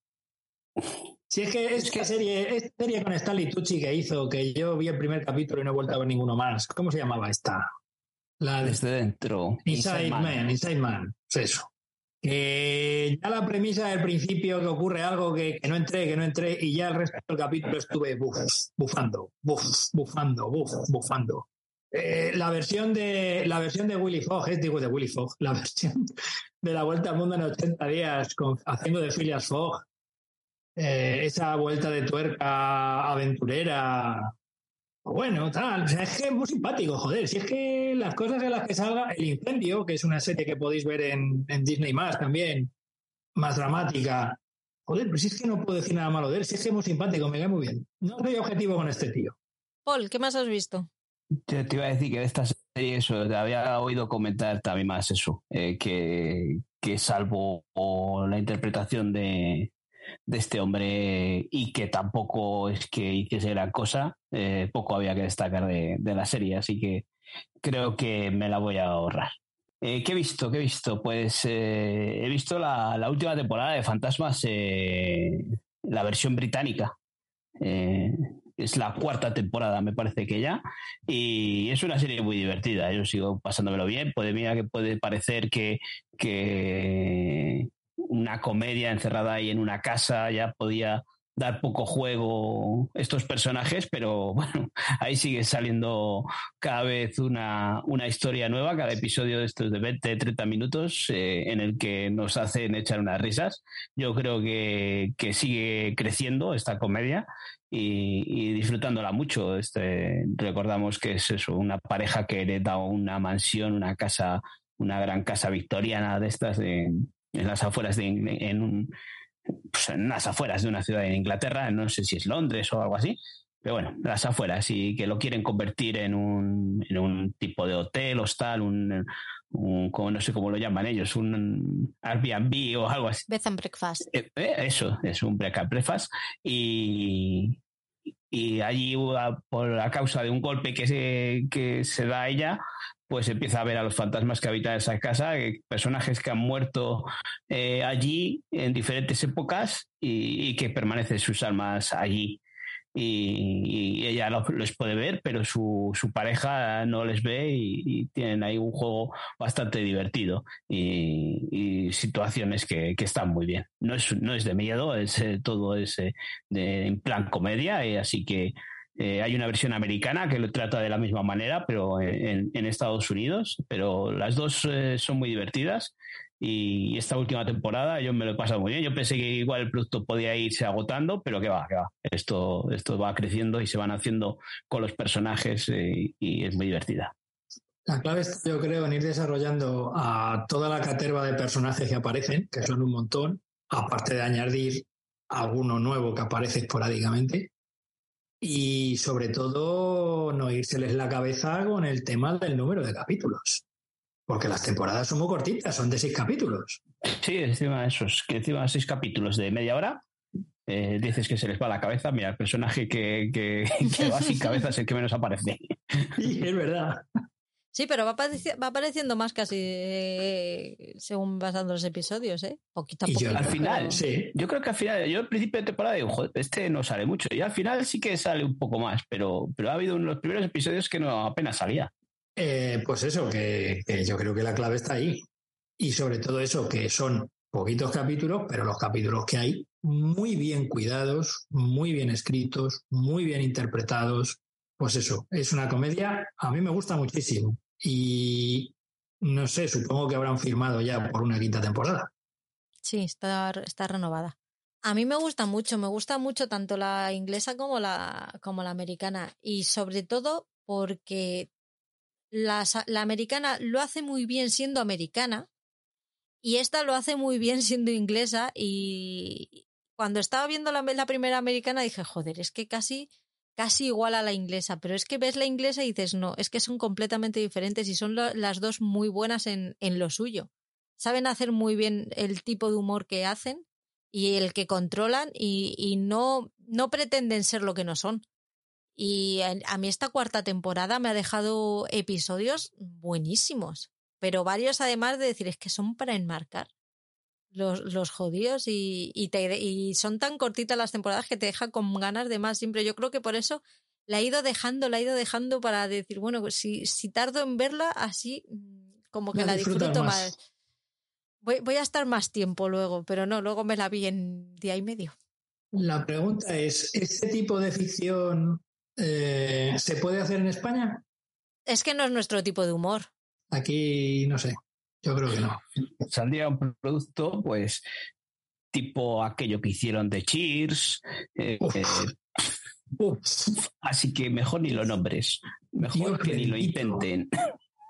Bueno, Cheers, yo no sé si. No, no, es que Cheers, ese primer capítulo que vi, madre de mi vida y de mi corazón.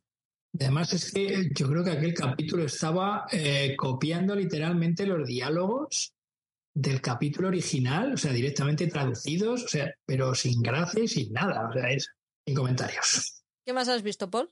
Bueno, pues he visto también la segunda temporada de, de Chucky, esta producción de Sci-Fi, que, que, la primera temporada nos divertimos mucho. Yo la puse, no sé si ya de recomendación de puteo. Recomendación. Esta segunda temporada, pues sigue donde acabó la primera. Eh, eh, quizás pierde un poco esa nostalgia con que vi la primera temporada.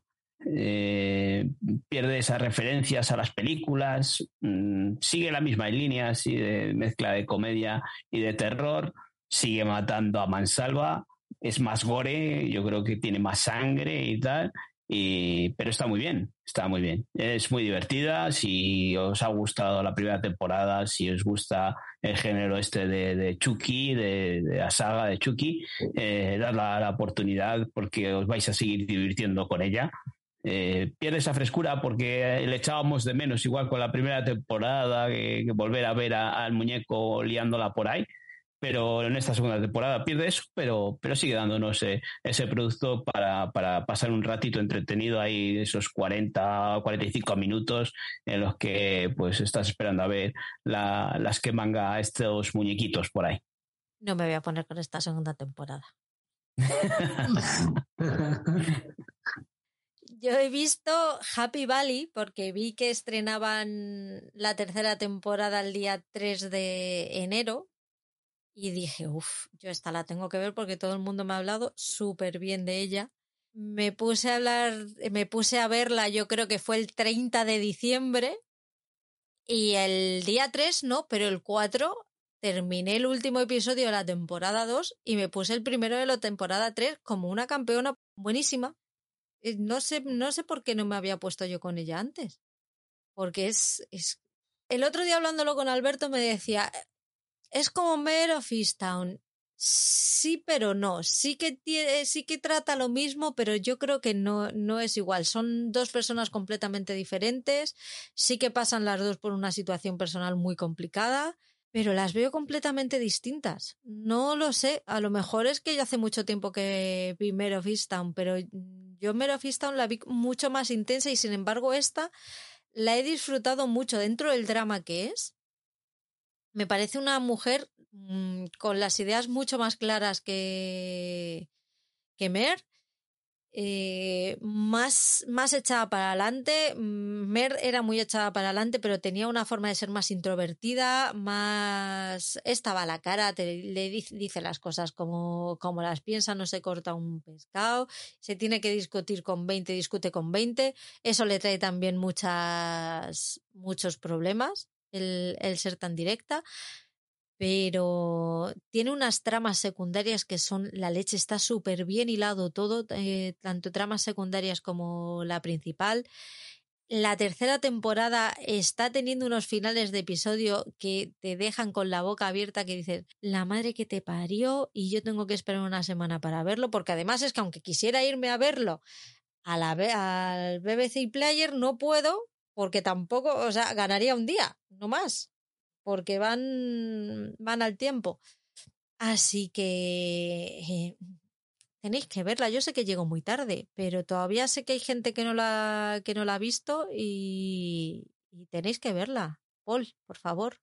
Sí, no, nos estáis creando un hype ahí eh, en, en, el grupo de Telegram entre Alberto, Monitini, Sonia, ahora te has sumado tú, eh, bueno, Patri se suma a todo, así que igual sí que hay, hay que echarle un vistazo. Pues terminas tú con Movistar.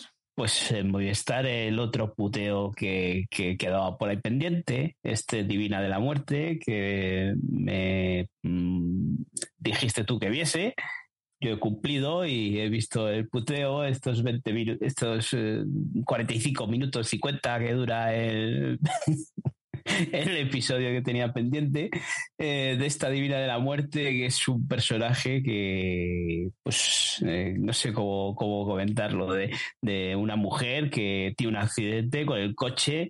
Eh, sube al cielo y pues mm, por extrañas circunstancias vuelve a la tierra en el cuerpo de otra persona. Esta mujer es una rubia eh, que se va a presentar al casting de la, del precio justo, o sea, una rubia ahí bien finita y despampanante, y acaba cayendo en, en el cuerpo, el alma de ella acaba cayendo en el cuerpo de una Uh, es una abogada de, que pues eh, está un poco más eh, entrada en carnes, más fuertecita. Entonces, pues ese choque de encontrarse en la tierra otra vez de nuevo y con otro cuerpo y resulta que tiene que defender el juicio de, de oh sorpresa, de, de, su pareja antes de que muriese de, de, la rubia guapa. Es luego ahí porque no sé qué hostias les pasa de para, no sé si es porque la acusan a ella o dicen que si ella el accidente le tuvo porque estaba tomando pastillas o algo así, ¿no? De que si tenía problemas eh, psicológicos y demás. Bueno, pues esto no sé luego cómo seguirá. El primer episodio, pues eh, si os gusta, tiene estilo un poco más uh, procedimental, ¿no? De que cada episodio nos cuente un caso, puede ser de, sí. de abogada, que luego se cruce con este hombre y le, le, le vuelva a, a, recuperar el amor y esas cosas. eh, lo que me ha sorprendido luego al ver es que tiene seis temporadas. ¿Qué te parece? No es buena, pero mala, mala tampoco es. La premisa no está mal hecha. La producción pues, es típica de estos procedimentales de, de los canales de pago, así que es una serie eso que, que es una, producción de XN. Eh, imagino que la, yo la he visto en Movistar, pero supongo que esté en XN Now, no sé, no, no, no me ha dado por mirar. Igual la podemos ver en, en Vodafone y esos canales. Eh, así que mala, mala no es. Si os gustan estos procedimentales, pues podéis darle una oportunidad. Eh, me decías que podía estar al nivel de, de la enfermera aquella. No, no. No, no, no, le llega ni a la suela de los zapatos. ¿Cuándo vas a seguir con Gretchen? A ver si la traes Sky Showtime. lo estás deseando y lo sabes. Sí, estoy esperando. Es una de, de, de mis. Eh, es cuando llegue a la plataforma, el catálogo, es lo primero que, que, voy a buscar, ¿eh? A ver si está esta. No voy a tener esa suerte, pero ojalá caiga en alguna plataforma porque te la vas a ver enterita. Es una de tus series de cabecera, Paul. Anda, que si la ponen, ¿eh? Joder, pues nos han jodido vivos. O sea, ya te lo digo yo. Que esta Divina de la Muerte estoy mirando y, y está de Vodafone. Así que si la queréis ver, yo no creo que sea puteo. Dad una oportunidad porque si os gustan los procedimentales, ahí la tenéis. Estoy creando un monstruo. Es muy maja ella. Pero no le llega al nivel a la enfermera, no, no, no, vamos. De la enfermera me enamoré, de esta me parece una petarda. Sí, te enamoraste, pero no quieres verla. Pero porque no, no puedo. No me gusta navegar por los mares del sur a mí. Ya, será es por lo legal, y como por lo legal no está, pues no la veo. Claro. Tenemos nuevo audio de Patrick GV Acosta. Chicos, ¿sabéis lo que significa eso, no? Pero, ¿por qué está, pero esta mujer, ¿por qué es tan cruel con nosotros? O sea, nosotros nada más que hacemos que recomendarla buenas series. Porque el otro dice, ah, pues ve esta serie, la veo, oh, qué maravilla, todo extraordinario. Y luego ella no, qué mierdas, y puteos, y no sé qué, y café con aroma de mujer, y madre mía. Joder, hostia, ese otro día habló un PJ, una que dije, hostia, está para, para Patricia es buenísima. Ay, a ver si recupero el podcast. Venga, os pongo el audio a ver qué nos cuenta, porque este no he querido escucharlo, no he querido ya, escuchar. espera, espera, ya sé cuál es. Una que, que me dijiste tú en un mensual que era muy buena, que tenía buena pinta. Dijiste, wow, esta sí que tiene. Ay, ¿cómo era? Una mexicana. ¡Ah! La de la de la flor. Esa. Oh, la he visto, es un merdón. Wow, por eso para Patricia. Oh. Venga, sí. Se va a poner Telegram, va a buscar. Uh, está dicho PJ que es buenísima, se va a decir. Venga, mientras pongo el audio, ¿vale? Venga, dale. Buenas tardes, eh, espero que estéis bien. Bueno, primero que todo, feliz año nuevo. Que el 2023 os traiga mucha salud, mucha prosperidad. Y bueno, que sobre todo salud y prosperidad para que podáis seguir grabando podcast y seguir compartiéndolo con nosotros. Eh, felicidades por el último podcast del año de las mejores series. Fue un currazo, me gustó muchísimo. Y la verdad es que da gusto eh, tener feedback con vosotros. Porque así también se nos toma en cuenta a nosotros los oyentes y bueno, eso está, eso está muy bien. Y también felicitarlos por el primer mensual de este año, que nuevamente me ha encantado verlos. Y bueno, un besazo muy grande a todos. Eh, bueno, espero que hayáis visto Georgina y que hayáis disfrutado de ella.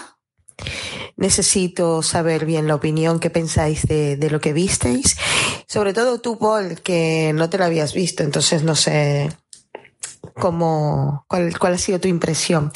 Espero que ya tengas el cuadernito para que te apuntes las series que te vamos recomendando. Y bueno, eh, porque claro, la excusa esta de que fue un fallo técnico y no me la apunté en el móvil y que se me olvidó, que no, que ya nos conocemos. Este, bueno, aquí va mi, mi próxima recomendación o puteo, como lo queráis llamar. Se llama Confesiones de una mula en Ibiza. Está en Netflix y consta de cuatro episodios. Son episodios de 30 minutitos. Yo recomiendo que lo veáis. Así deis una opinión completita de la, de la chica esta. A ver qué os parece. Yo tengo la mía, pero no la quiero decir hasta que no la veáis vosotros. Bueno, este, os mando un beso muy grande. Eh, para Oscar también. Y bueno, hasta el próximo podcast.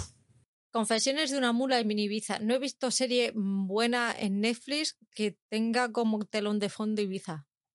Y una mula. ¿Y el buey? ¿Y qué diría San José de todo esto? Le preguntamos. No, a ver si se enfada María. Bueno, María y la mula a lo mejor tienen algo en común. No quisiera yo abundar en ese tema, que se me están ocurriendo cosas muy raras. Pues sácanos de aquí. Buah, es que. Es que. Eh, eh, es, mm, no sé en qué momento alguien con el título de la serie le da el play. O sea, ya el título ya dice mucho. ya da pistas. eh, ¿Por qué das al play a estas cosas? Con todas las plataformas que tienes y tienes que meterte en el bucle de Netflix y, y bucear ahí. Madre mía. Para ponernos el puteo. Esto, esto encima es una producción británica. Yo pensé que era latinoamericana. Hostia, pues los británicos cuando se ponen en plan vamos a hacer mierdones, buf. Uy, ¿habéis visto, ¿habéis visto algún capítulo de, de Mallorca Files? Sí, uno. Qué bonito. Gracias. Qué bonito es. Muy bonito. Estoy enfadado porque no nos dieron ensaimadas. Por eso no la he visto. Yo quería ensaimada. Eh, eh, voy a buscar cómo. Pero de se- cuello de el título ángel, no, original. por favor. Espera que quiero ver el título original de esta serie. Es que yo pensé que era latinoamericana y, y era la, la traducción tal cual. Oye, es que es tal cual. ¿Sí? Los británicos son unos cachondos. No, confesiones de. Ah, no, espera, pues, más o menos. Confession of a Ibiza Drag Mule. Toma ya. Especifican que, es- especifica que es una mula de, de, de droga. drogas. Con dos cojones. Aquí en España no hace falta que No, aquí no. Aquí no. una mula en Ibiza ya sabemos a lo que va. A buen entendedor. Pues nada, habrá que verlo, ¿no? Madre mía, si es que el No. próximo quincenal solamente voy a, voy a ver puteos y to- todo lo que tengo atrasado. Que dice que ya vi que yo pongo excusas de que si fue un fallo técnico, de que se me olvidó apuntar en el móvil. Otros tienen cuadernitos de Manems y se les olvida. Ah, pero yo es que soy un desastre, pero yo nunca lo he ocultado. Ya, ya, yo, yo, yo no he dicho que soy un prodigio de la tecnología. Tú, tú siempre dices que tú todo en la cabeza, porque no necesitas anotarte nada, porque como tienes la cabeza y te va muy bien, pues ala, toma, zasca, don inteligencia suprema. Hoy, ¿cómo nos estamos poniendo los dos? Pero, ¿por qué nos ponemos de esa forma? Porque somos tontos. Todavía no te había dado cuenta. Pues a lo mejor va a ser que sí, no sé. No, no, no, di lo que tengas que decir, no, no, no hagas gestos con la cabeza. Bueno, ahora estoy haciendo un Homer Simpson ahí entre los arbustos. Pero que estás haciendo un Homer Simpson al estilo de... Entre los arbustos ahí. ¿No has visto el GIF en el que se esconde para No, no desaparecer? pues no será porque no lo usa aquí mi primo en el grupo. Eh, ya, pero yo es que los GIFs no me los descargo, ni eso ni los vídeos. Entonces, Vamos con Disney. Oscar, ¿has visto tu puteo, no? La última. Sí, he visto mi puteo, la última, una serie del grupo Ganga para Disney Más España, coprotagonizado por la estrella del grupo Ganga, eh, Miguel Ángel, ¿cómo se llama? Miguel Ángel, Miguel Ángel Bernardo, ¿o cómo se llama? Bernardeu. Bernardeu. Pues Bernardo, o como se pronuncie. Pues no sé si es de, bueno, Bernardeu, venga, como Santiago. Ah, no, que es el Bernabéu. Nada, fuera. Bueno, pues es una historia, bueno, juvenil, sí, porque los protagonistas son jóvenes. Eh, pero me parece un argumento mucho más americano que mucho español. O sea, te quiero decir, una chica que tiene su grupito cantante que quiere triunfar, que la ve un cazatalentos de una discográfica, eh, que la quieren hacer la gran estrella de la canción. eh, y paralelamente hay un chaval con problemas en casa, su, su padre pues prácticamente casi no, no le ve, pues su padre es, si no recuerdo, vigilante nocturno y trabaja de noche, evidentemente.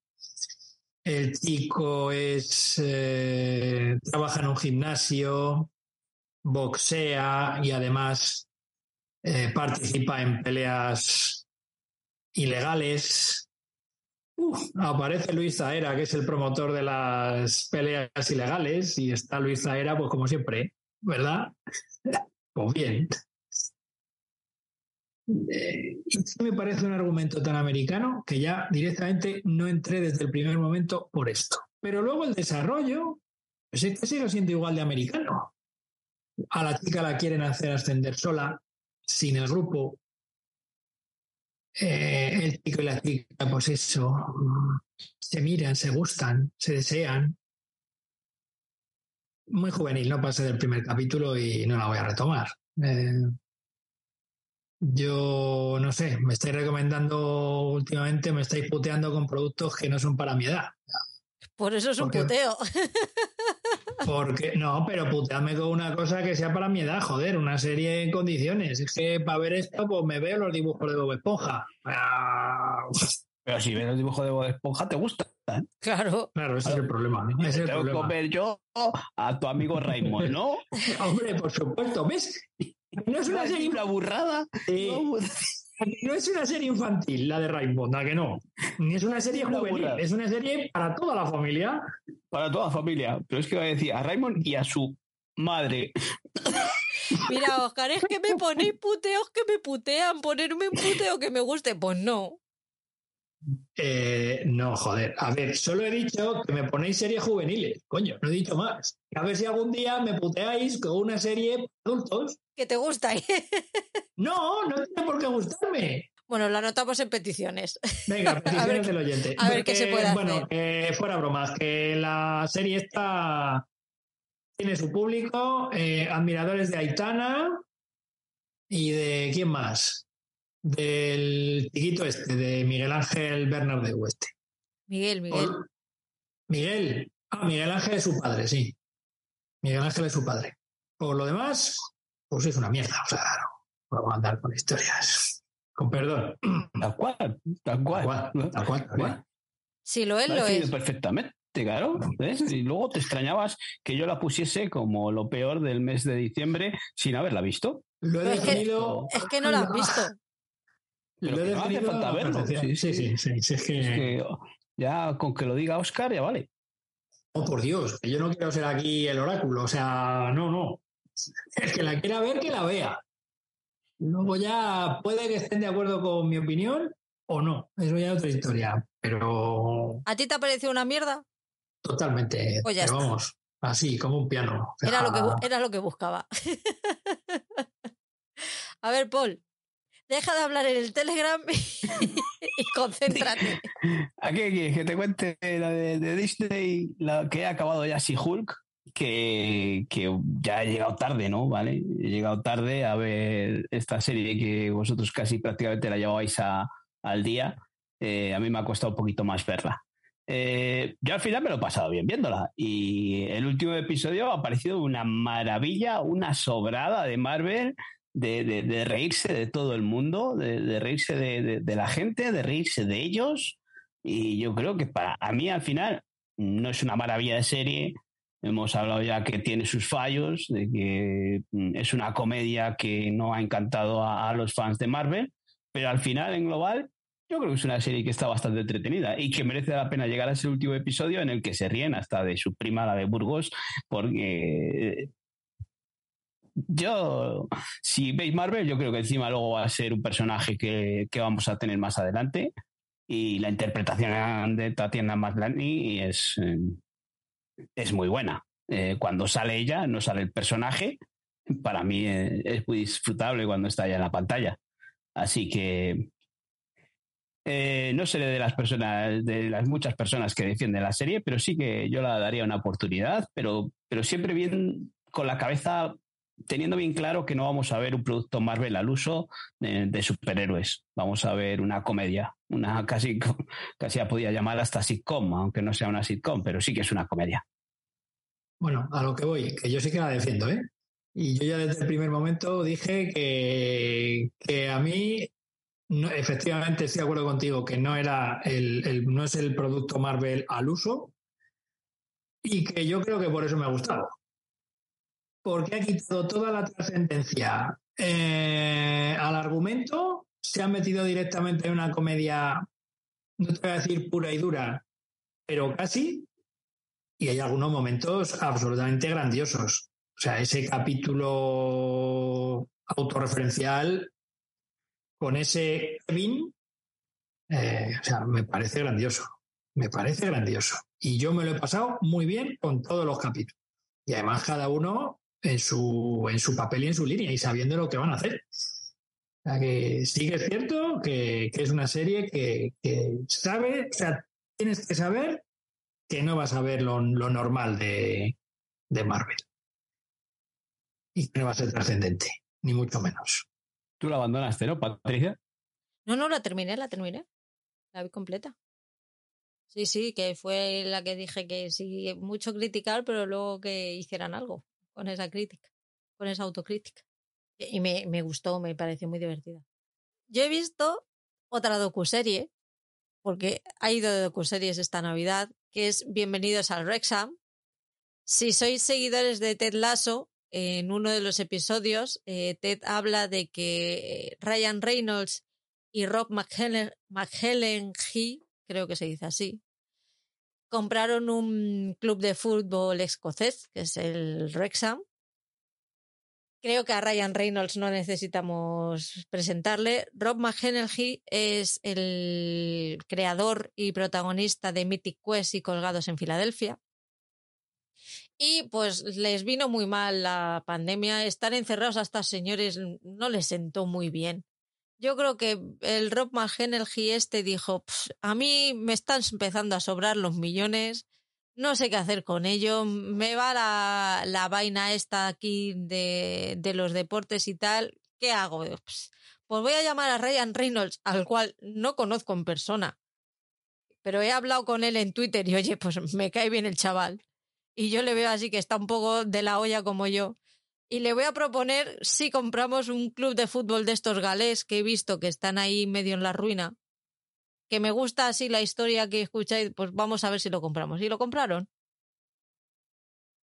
Y han hecho un documental sobre ello. Y yo me estoy descojonando viva de verlo porque me lo paso pipón con ellos. O sea, yo de mayor quiero ser como ellos. Son dos tíos que tienen una pasta gansa que te cagas, que son súper normales, que tienen eh, mogollón de negocios, que son hachas en sus trabajos que aparte mm, eh, Reynolds tiene una mm, debe ser participación o una parte de una empresa de, de telefonía móvil ahí en Estados Unidos. Y, tienen mucho sentido del humor. O sea, esto del típico jefe, el típico empresario aburrido que se tiene que tomar la vida en serio, que tiene que ir con traje porque si no la gente no... Mentiras, están riendo de ellos mismos todo el rato. O sea, yo no me puedo reír más con el pobre Rob, que tiene un complejo de inferioridad absoluto. Tiene un complejo, es el papel que ha adquirido. Pero tienen unos momentos. Es que no puedo contar nada porque es que hay que verlo porque si no pierde la gracia. Pero tienen verdaderos momentos súper brillantes. Aparte, te van metiendo la historia del club. El club es un, es un club super de una ciudad muy pequeñita que está al, en la frontera de Gales e Inglaterra, muy cerquita de Liverpool y de, de Manchester, me parece. Y está, pues yo he hecho un cálculo y me parece que están lo que aquí sería una tercera regional. Sería la Premier allí es, es la liga, la primera división de aquí, luego está la segunda, segunda B, la tercera y la siguiente es la tercera regional, por lo menos aquí en, aquí en Madrid es la, la tercera regional. Pues yo calculo que han caído hasta ahí, llegaron a, eh, a, estar en segunda división, me parece. Lo que pasa es que han tenido unos, unos baños malos y llevan como 13 años en, en esa categoría y es, les es súper difícil ascender. Bueno, tan difícil de ascender que casi terminan los últimos, los pobres, en, el, en esta. Entonces, pues te va contando un poco pues lo que es el, el equipo, los trabajadores de, dentro del equipo, los fans te van contando las historias de, de, fans de su, de su vida, de mm, historias personales, historias personales de los trabajadores, el por qué están allí, cómo es el sentimiento del Rexham, los partidos de fútbol que son muy divertidos. Te lo intercalan con pues con decisiones que tienen que tomar ellos como dueños del equipo el cómo se quieren dar cabezazos contra la pared cada vez que tienen que hacer un desembolso de dinero enorme por cualquier cosa. Ellos mismos se lo dicen. Eh, no te imaginabas que si tuvieras que, eh, que teniendo un equipo de fútbol tendrías que tomar decisiones de este tipo, ¿no? Y el otro, pues no, la verdad es que no tal. Me faltan cuatro episodios, que son los cuatro episodios que faltan por subir en Disney, y, y, me lo estoy pasando muy bien. De hecho, es una de las que veo con el Grinch siempre, y si está la Peque lo ve ella, porque es muy, muy, muy divertida, de verdad. O sea, está muy bien. Y es muy. Es un lugar feliz. Pues yo solamente me he visto el primer capítulo y promete.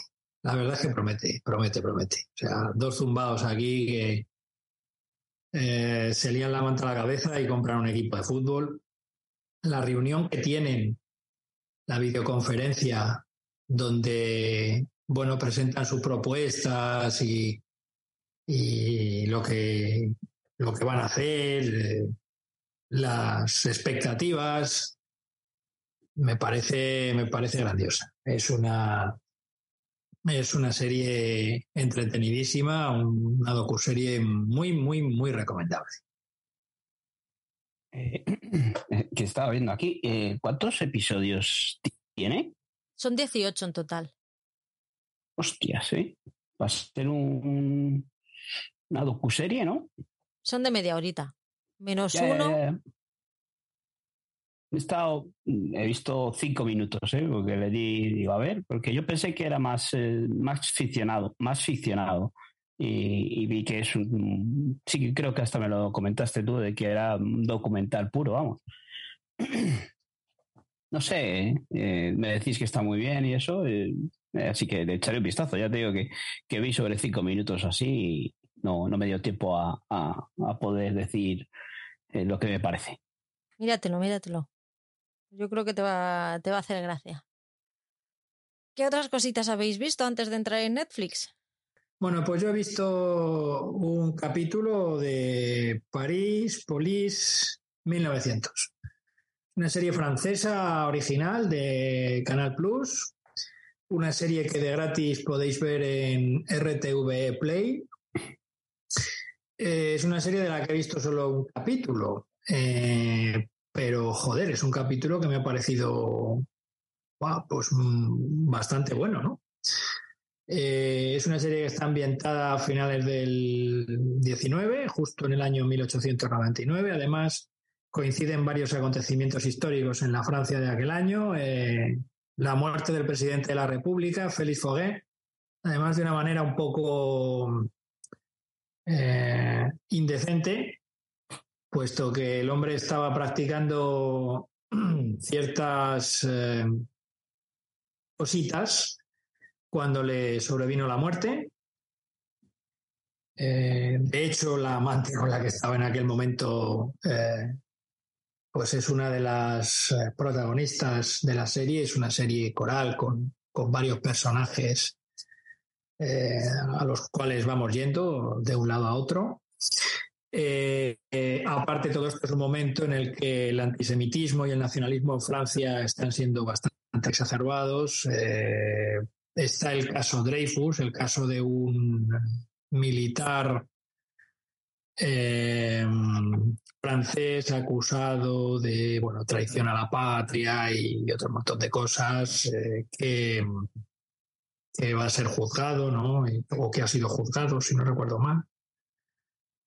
Eh, ese antisemitismo también se ve no solamente en la calle con los poderes y con gente con, con poder y, con dinero que, instiga ciertos comportamientos a través también de asociaciones y a través de, de, actos públicos, sino que además, eh, bueno, pues dentro de las propias instituciones la cosa también está un poquito complicada, ¿no? Y todo esto se nos va explicando a través de un McGuffin, bueno, a través de un hilo central, de un caso de una mujer que aparece asesinada, metida en una maleta en el Sena. A partir de aquí todo se va desarrollando. Esto es solo el primer capítulo. Pero no sé si son seis, ocho capítulos, eh, creo que son seis, de una hora de duración aproximadamente. La serie nos nos muestra la, cara poco amable de la Belle Époque de la Francia de esa época. Y, a mí ese primer capítulo me ha gustado mucho. Además es que no escatiman. Pues cuando hay que mostrar violencia, pues se muestra y ya está. Seca y sin concesiones. Así que bueno, está de gratis en RTV Play, así que os, recomiendo, al menos este primer capítulo a mí me ha gustado, intentaré retomarla y, ver más capis. Pero vamos, en principio me ha gustado. Esta serie la podemos ver también si tenéis Movistar o Vodafone en, en el canal Cosmo, en Cosmo On, que tiene eh, eh, series bajo demanda, episodios bajo demanda. Así que tenéis las, las dos opciones. ¿Qué has visto tú, Paul? Bueno, yo en, en filming he visto la primera temporada de Halt and Fire. Es una serie que hace tiempo que ya la había oído nombrar Es una serie eh, que estaba, bueno, había oído nombrar y que mucha gente por grupos de, filming pues habían comentado de que merecía la pena acercarse. Es una serie de, del 2014 que está ambientada en los años 80, cuando empieza eh, el auge de los ordenadores y, y un, se juntan una pequeña empresa con un comercial, un empresario, un directivo, sí, un poco sin escrúpulos, con un pasado un poco oscuro, eh, se junta con un ingeniero que ha fracasado en un proyecto y que está sumido ahí en una pequeña depresión con la familia y una joven programadora que pues eso de las relaciones sociales pues no lo lleva muy bien y, y va a su bola. Pero bueno, juntos eh, forman un equipo con intentando copiar la tecnología de IBM y tratando de hacer el primer portátil, el primer ordenador portátil. Eh, la serie está muy bien, es una pasada de, bien hecha que está, bien ambientada en esos años 80. Estos tres personajes son fantásticos, como están mm, eh, puestos en escena, te atrapan y, enseguida identificas con ellos o, te crees esos personajes. Y, todas las situaciones que se encuentran, todo les sale mal a estos pobres hombres y todo cómo tienen que ir saliendo del paso. Eh, me ha parecido un pedazo de serie. ¿eh? Eh, no sé si vosotros la habíais oído antes, pero vamos, os recomiendo que la echéis un vistazo porque es una serie que ya pues eso, lo que hemos dicho muchas veces, nos centramos mucho en los estrenos y, atrás nos hemos ido dejando series que merece mucho la pena ver. Así que si tenéis filming, pues dadle una oportunidad a esta primera temporada de, esta serie. Son cuatro temporadas de 10 episodios, en torno a los 50, 60 minutos cada episodio, que está muy bien hecha. Está muy bien hecha y muy bien interpretada. El personaje, el, actor principal es el que eh, el actor principal de Fundación, que lo hemos visto hace poco, y joder, es un personajazo, pues, que hace un papelazo tremendo, porque eh, tiene dos caras de la moneda, el típico comercial este sin escrúpulos, eh, que, por las buenas es muy bueno, pero por las malas es un hijo de puta, y, lo borda, lo borda, lo borda. Así que si queréis ver una serie de estas ya que no son de estreno, dadle una oportunidad a, a esta, que yo seguiré con ella en cuanto pueda volveré a, engancharme a esa segunda temporada y, verme esas cuatro temporadas. No, pues yo sí que el título, vamos, el nombre de la serie sí que sí que lo tenía por ahí ya de haber oído además muy buenas cosas sobre ella. Y bueno, sabiendo que está en filming, pues a lo mejor intentamos hacer un, un visionado. Yo sigo con mis docuseries y mis true crimes y he visto, me he ido a RTV Play eh, a ver El asesino de la baraja. Eh, si habéis vivido en España a lo largo de los primeros años del 2000 os sonará este eh, asesino en serie que sin quererlo pasó a ser el asesino de la baraja porque tras uno de sus eh, asesinatos, creo que fue el segundo, por casualidad cayó un naipe en los pies de una de sus víctimas y le empezaron a llamar el asesino del naipe, el asesino, pues eso, de las de copas y tal. Y a raíz de ahí, pues él lo vio como una buena firma para sus asesinatos y, y empezó a firmarlos. Mira, Así... es malo, ¿eh? Un asesino del copón. Joder. Ese es nuestro nivel, amigos. y nada, o sea, como, como True Crime está muy bien. Eh, sigue la estela de los anteriores que, de los que he hablado, sigue la, eh, la investigación a, a, pies juntillas, luego te va sacando eh, totales o entrevistas con familiares de los fallecidos, incluso alguna alguna víctima la que solamente hirió y no llegó a matar, también, también habla. Pero vamos, es un asesino que en Madrid en esos años mm, dio bastante miedito y creó bastante a, cajoncillo, porque además no recordaba yo, yo estaba ahí en mi época de, de, empezar a salir, bueno, empezar a salir, yo ya salía por ahí de fiesta y tal, y la televisión la prestaba muy poca atención, entonces lo, lo oía, ahí era algo como sí que me sonaba, pero no tenía yo muy claro quién era esta señor y qué hacía. Así que, pues otro True Crime para la de cosecha nacional. Muy interesante también. En RTV y este es em, más o menos en el tiempo con ese que decías tú antes del, del rol, ¿no? ¿O fue más tarde este? No lo sé exactamente. Eh, yo... Es que me suena que en poco tiempo fue así muy seguido, así estos asesinatos y... Pues es que no, no lo tengo fresco, no sabría decírtelo. Eh, no, no, no, es que no lo tengo fresco. O sea, no, no, no, puedo decirte nada porque porque no es que no, no lo recuerdo. No, no preguntaba por si por curiosidad. Por, por si acaso. Pues fíjate, del asesino del rol sí me acuerdo y sin embargo de este no me acuerdo. O sea, de este no tengo yo. No me acuerdo. Entonces. No sé si los estás confundiendo porque el segundo asesinato de este hombre fue en una parada de autobús. Igual dices que igual es el mismo o qué. ¿Pero tenía algo que ver con los juegos de rol? No.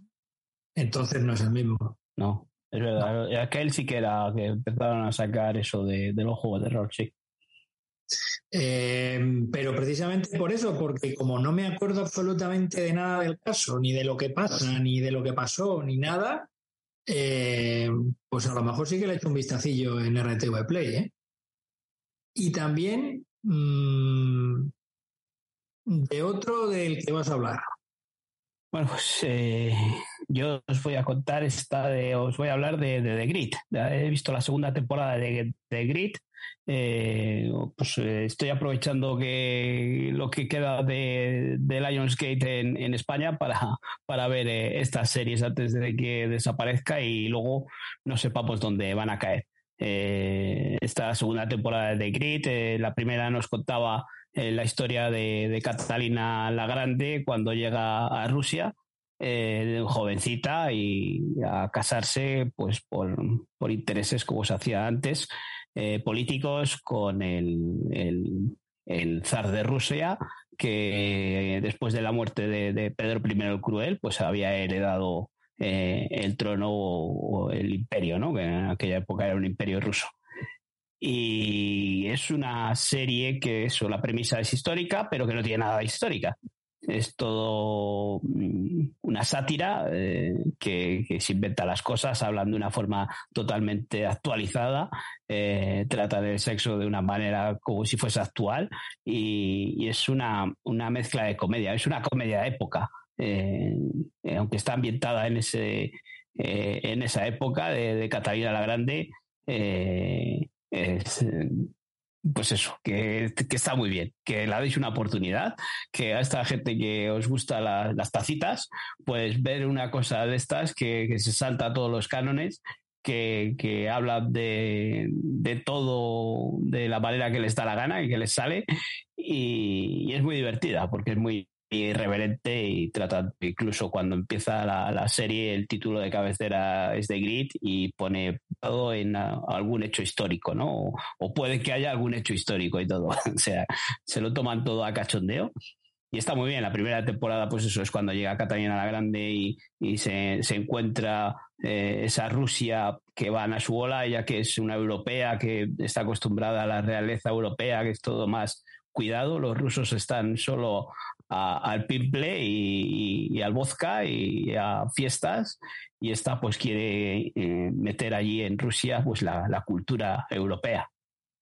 Ese choque pues mm, produce situaciones cómicas y en esta segunda temporada pues se enfrenta a, Catalina con su marido y tienen ahí unos choques muy curiosos que, hacen que sea una serie muy divertida. Esta segunda temporada pierde esa frescura también que decimos que te sorprende cuando te pones a ver una, una serie de, época en la que ya eh, el póster de la película te hace una pequeña... Eh, una idea de lo que vas a ver, ¿no? Que es eh, Catalina Grande sentada en el trono haciendo una peineta, ¿no? Así que si queréis, si tenéis Lionsgate, pues dale una oportunidad porque es una serie muy divertida. ¿eh? Lo, único que son unos 10 episodios por temporada, un poco largos. Igual para ser una comedia se van a los 50, 60 minutos, que con episodios de media hora habría estado mucho mejor. Eh, las interpretaciones, los dos personajes, Ellen Fanning, eh, está brutal. Me parece que es una actriz eh, estupenda. Lo borda el papel, tiene unas caras, unos gestos, hace que, es fantástico. Y, él, y él haciendo ese, a ver si lo busco porque no me sé el nombre de memoria, Nicolas Hult, también hace un papelazo haciendo ese, ese Pedro I, un personaje totalmente pusilánime en el que le tira todo de las narices y lo único que quiere es comer y, y estar de fiesta y y follar, porque es que la palabra esa está constantemente allí y, se reúnen, dice, bueno, aquí de, todas las que están en esta sala, menos la, a la vieja, menos a la vieja que allí dice, me he follado a todas, pero es que lo dicen así, o sea, tienen esas conversaciones que, que, es totalmente, la primera temporada te quedas diciendo, hola, pero bueno, Así que es una serie muy divertida, que yo recomiendo si no la habéis hecho un vistazo, eh, para pasar un ratillo. La pega es que dura mucho los episodios, pero si no, está muy bien hecha, ¿eh? Y eso, esos vestidos de época y esos palacios recreados están como una, eh, una maravilla. Mi siguiente es otra True Crime, eh, también de RTV Play, El robo del códice, ya he hablado antes, la he nombrado antes. Eh, como su propio nombre indica, nos cuenta lo que pasó, lo que ocurrió, lo que ocurrió durante, antes y después del robo, del robo del Códice Calixtino de la Catedral de Santiago de Compostela. Eh, no sé si recordáis que fue un caso que lo siguió, lo siguieron muchísimo los medios, que estaba ahí Nacho Abad, como siempre, con su micrófono, que él, donde hay una noticia en la que pueda darse autobombo, él está. Entonces, eh, pues eso, es un trabajador que se mosqueó con el deán de la, mm, de la catedral y, dijo, ¿me estás puteando? Pues te puteo yo a ti. Y robó el códice Calistino así, porque él lo valía. Así, chimpún. Es muy, es muy divertido porque es que tú lo estás viendo y te das cuenta que esa catedral era el coño de la Bernarda. O sea, ese señor hacía lo que le daba la gana allí, subía, bajaba, cogía, pues, dejaba. Mm, era más dueño del, de, la, de la catedral que el obispo, el arzobispo, el papa, el cura, el deán y su puta madre. O sea, ahí el que partía el bacalao era él. El dueño del cortijo. Madre mía. Y luego pues ya van saliendo cositas que él hizo a lo largo de los años muy interesantes y muy, muy bien. Ese señor, si no fuera porque si, no fuera porque robó el códice calistino, podía haber, ah, podía haber vivido muy bien el resto de su vida. O sea, vedlo, porque si queréis delinquir así en algo que, oye, que a lo mejor de aquí podéis sacar una buena idea. Yo ahí lo dejo, ¿vale? católicos ahí que, que, estáis pensando, tenéis el run run de, oye, yo quiero ser ladrón, aquí tenéis ideas. Luego ya vosotros veréis si las cogéis o no, pero aquí hay, aquí hay. A mí me ha gustado, me ha entretenido mucho. Yo decía, madre mía, qué cabrón. Qué gracioso. Joder, nos has traído aquí un buen recital de, de, de True Crime documentales que, joder, eh, eh, yo eso no estoy acostumbrado a verlos y oye, dice, hablas tanto y tan bien de, de, todos que dices, joder, me apetece ver uno de vez en cuando que dices, no sé cuál elegir de todos. Estos son cortitos, eh, los dos. Cuéntame más, Paul. Bueno, os voy a. Antes habíamos hablado de, un western de, de, English, ahora os voy a contar este That Dirty Bag Black Bag, parece un trabalenguas esto, la, serie. esa sucia bolsa negra eh, eh, que la podemos ver en, AMC Plus. Eh, y, es otro western, pero en este caso, si antes hablábamos que era un western de los clásicos de John Wayne, este es un western del tipo Spaghetti Western. Si el otro estaba rodado en la meseta castellana, este parte está rodado en Almería. Este es el típico western de Spaghetti Western de, Clint Eastwood. Tiene esa imagen, ese look, esa, esa violencia. O sea, son dos westerns totalmente distintos. Así que tenéis este que, en el que nos encontramos a, a un recompensas en el que hace honor al título de la serie, que lleva a cuestas eh, una bolsa con las cabezas de, de, a los que de los delincuentes a los que va capturando que en vez de llevar los cuerpos pues solo lleva las cabezas para cobrar esa recompensa eh, llega a un pueblo en el que el sheriff pues precisamente no es el trigo limpio de, de los sheriff a los que estamos acostumbrados a ver y es un sheriff pues eh, corrupto y, que, que, aparezca un personaje así por su pueblo pues no le hace ninguna gracia y, y le hace un poco la vida imposible. Eh, es un western que al principio, pues cuando lo empiezas a ver, pues te llama mucha atención por esa violencia, esa tan explícita, porque pues eh, la sangre salpica de vez en cuando, y, pero luego se va tornando ya más, mm, más mediocre, la historia va siendo un poco más pesada. Eh, si de English hablábamos que era más británica y que era una producción bien cuidada, en esta eh, flojea un poco. Lo que pasa es que eso, que como son dos estilos de, de western, pues a que le guste un poco más la violencia, aquí tiene esta That, That, Dirty, Black, Bag.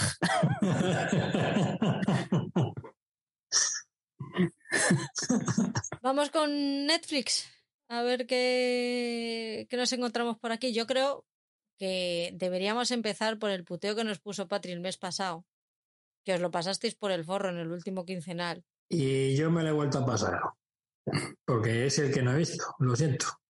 Pues, pero eh, mira, aquí es un puteo para tu edad. Este es perfecto. Este es para, tu edad, es verdad. sí, sí, sí, perfecto. Este no es para adolescentes, este es para adultos. Es para adultos, dices. Sí, sí, sí. Hace que te sangren este los ojos y los oídos al mismo tiempo. Este está al nivel de Tami y esta gente. Oye, que tienes que decirle a mí que enhorabuena otra vez, ¿no? ¿Cuándo se va a casar? A mí me tiene loca.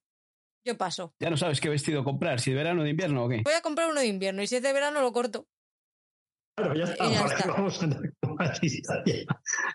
a ver, que, es que ella es rica, pero yo no. Vamos a ver. Y de la Pamela que se olvide. No, no, no. Estoy muy indignada. De hecho, la voy a decir que no voy. Porque yo a, bodas así de, de gentucilla no voy de una segunda oportunidad. Si te va a volver a poner los cuernos, que el que lo hace una vez lo hace más, y con esa cara más. Que tiene cara de, de, infiel mm, redomado. Que no, que no, que no. Que se le va a una fiesta. Si lo ve hasta su madre, que algo de eso debe saber. En fin. Georgina, ¿qué te ha parecido? Yo es que casi ya no me acuerdo. yo es que tampoco, porque, pero, porque mi mente prefiere ya mm, borrar ciertas cosas. Madre mía es que es que luego lo, ves en la vida real, que, que, pues hace poco que le regaló un coche, ¿no? A, su marido, a Cristiano, un Rolls Royce ahí de esto es de nada, de, ¿no, lo, ¿No lo habéis visto que hace poco que le ha regalado, no sé si por Reyes o por Navidades o algo, le ha puesto un lacito muy mono? No. No se, no se regalan libros o CDs, se regalan coches. Pero, pero no un coche, un Rolls Royce. Pero el de gama baja porque no, no tenía dinero para más, ¿no? Un Ibiza no. ya, viste el garaje que tenía, ¿no? Sí, sí, la madre que la parió. Tiene que tener un fulano solo para limpiar el garaje todos los días. Garaje y coches, claro. Yo te digo que en un día no le da para lavar todos los coches. ¿A un tío solo? Mm. No, no te da tiempo. ¿Y el suelo? ¿Cómo brilla el suelo tú? Puedes comer ahí. ¿Y la hortera qué es? ¿Qué? Que poco se habla de la hortera qué es. Pero, ¿sabes? Yo cuando hablo, oí hablar de esta mujer, pensé que era latinoamericana, ¿sabes? Pues el aspecto físico que tiene, muy morena, tal, de cuerpo y tal. Yo está, pues será de latina. ¿Qué es española? Ay, con un par. De pura cepa. ¿De dónde, ¿De dónde es? Por curiosidad. Creo que es Canaria. Canaria.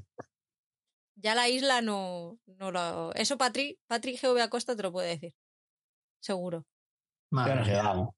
Pero vamos, te empieza a contar su, el primer episodio que he visto yo, no he visto más porque era superior a mí ya seguir con eso. ¿Cuánto dura el suplicio?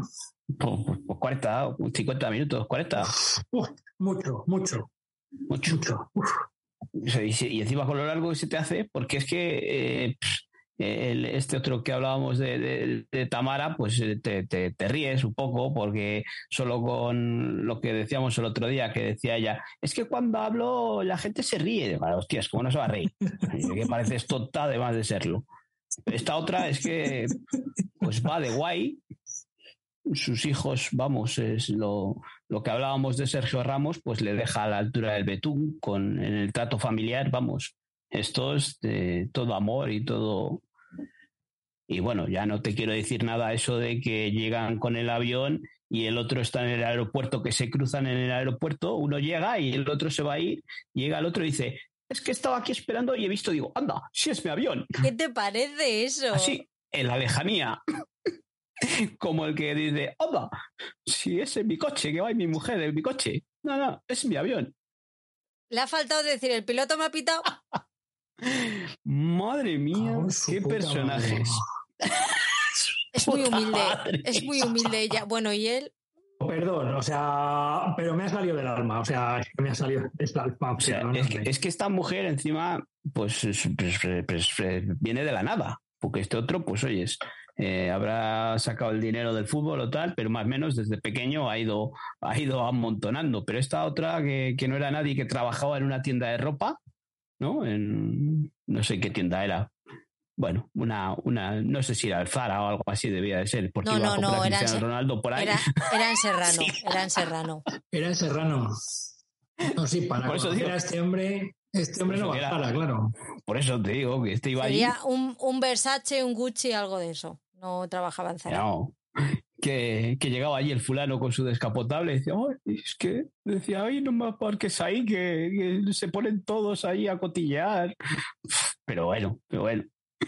Joder, cola. Quedábamos y claro, él llevaba el coche, un coche normalito. Ese hijo de puta no tiene un coche normalito. ¿Qué coche normalito?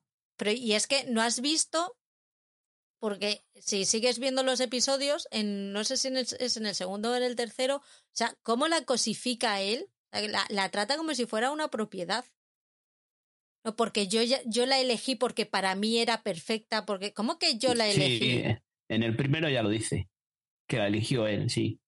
Como, no, no, ya- es que, la- es que le falta decir, yo la elegí, saqué el, el contrato al, al más puro estilo Christian Grey y le dije, firma aquí y serás mía para siempre, ¿sabes? Perdona, ¿qué te pasa? Eh, Que no descarto que fuera así, tampoco, también te lo digo. pues esa cosificación eh, está más extendida de lo que parece. ¿eh? Pero, pero es cosificación a, a ella, a los hijos, Sí, pues sí, que sí. a- a- al hijo mayor que le tienen ahí jugando a fútbol. No, si yo no le presiono, yo no le digo nada, pero cuando llama, oye, ¿qué has hecho? ¿Cuántos goles has metido? No he metido goles, pero he dado una asistencia. Ah, joder, eso, oh, oh, oh. Hostia, si yo no le presiono, ¿eh? Pero preguntas que... que... y, y entrena con él y hace, dice que limita, que no sé qué. Bah, madre mía, vaya familia. Sí, sí, van a salir taraos. Van a salir Ya no entro en el terreno de que, que Patricia ha comentado de que si es gay o no es gay. No sé que si tiene romances con un periodista o no tiene apenas romances con un periodista, pero vamos, vamos. Solo ver ese primer episodio dices apaga y vámonos, que, que a Sergio Ramos me le trae entero y, y esta otra, la, la Tamara, a mí yo me reí mucho con la Tamara, pero es que esto no tiene ninguna gracia. Es que es, es verles y decir, pero si un tortazo es poco. Sí, sí, sí, no, no, es que O sea, es... me da la sensación de que si yo veo esto, voy a estar jurando en arameo desde el minuto cero. Sí, sí, sí, porque es una exaltación de, de- de su lujo, de todo lo que ellos tienen. Y la casa, la casa que la va a poner en Wallapop, los muebles, porque se va a ir a una casa más pequeña, claro, porque tiene una casoplona y dice que, claro, que, que, pues que se iban a mudar a una casa más pequeña, más cómoda y tal, no sé qué, y, y los muebles se les quiere llevar, pero claro, son unos pedazos muebles que no le entran en la casa más pequeña. Y claro, dice, ¿y qué hago? ¿Les pongo en Wallapop? Dice, ya, pero es que Wallapop eh, la gente no va a comprar cosas de lujo. Puta madre, te lo digo yo dónde lo pones. Pero sí estoy segura que toda esta gente tiene un Wallapop para ellos. Porque todas estas aplicaciones que tenemos los de los ciudadanos de a, de a pie, luego hay una versión para ricachones. Pero joder, pues ya, ya lo sabría esta petarda. Pues el premium, joder, como las plataformas ahora, Este, también ¿no? Come publicidad. ¿Que quieres sin publicidad? Pagar más. Premium. Pues ya está. Pues son tan miserias que dice, no, es que lo voy a vender. Pues si te sobra la pasta y tienes que vender, déjalo ahí. Oye, no me parece mal, ¿eh? yo me voy a mudar a otra casa y que no me entran los muebles y los muebles están en condiciones, anda, joder, pues creo que los vendo.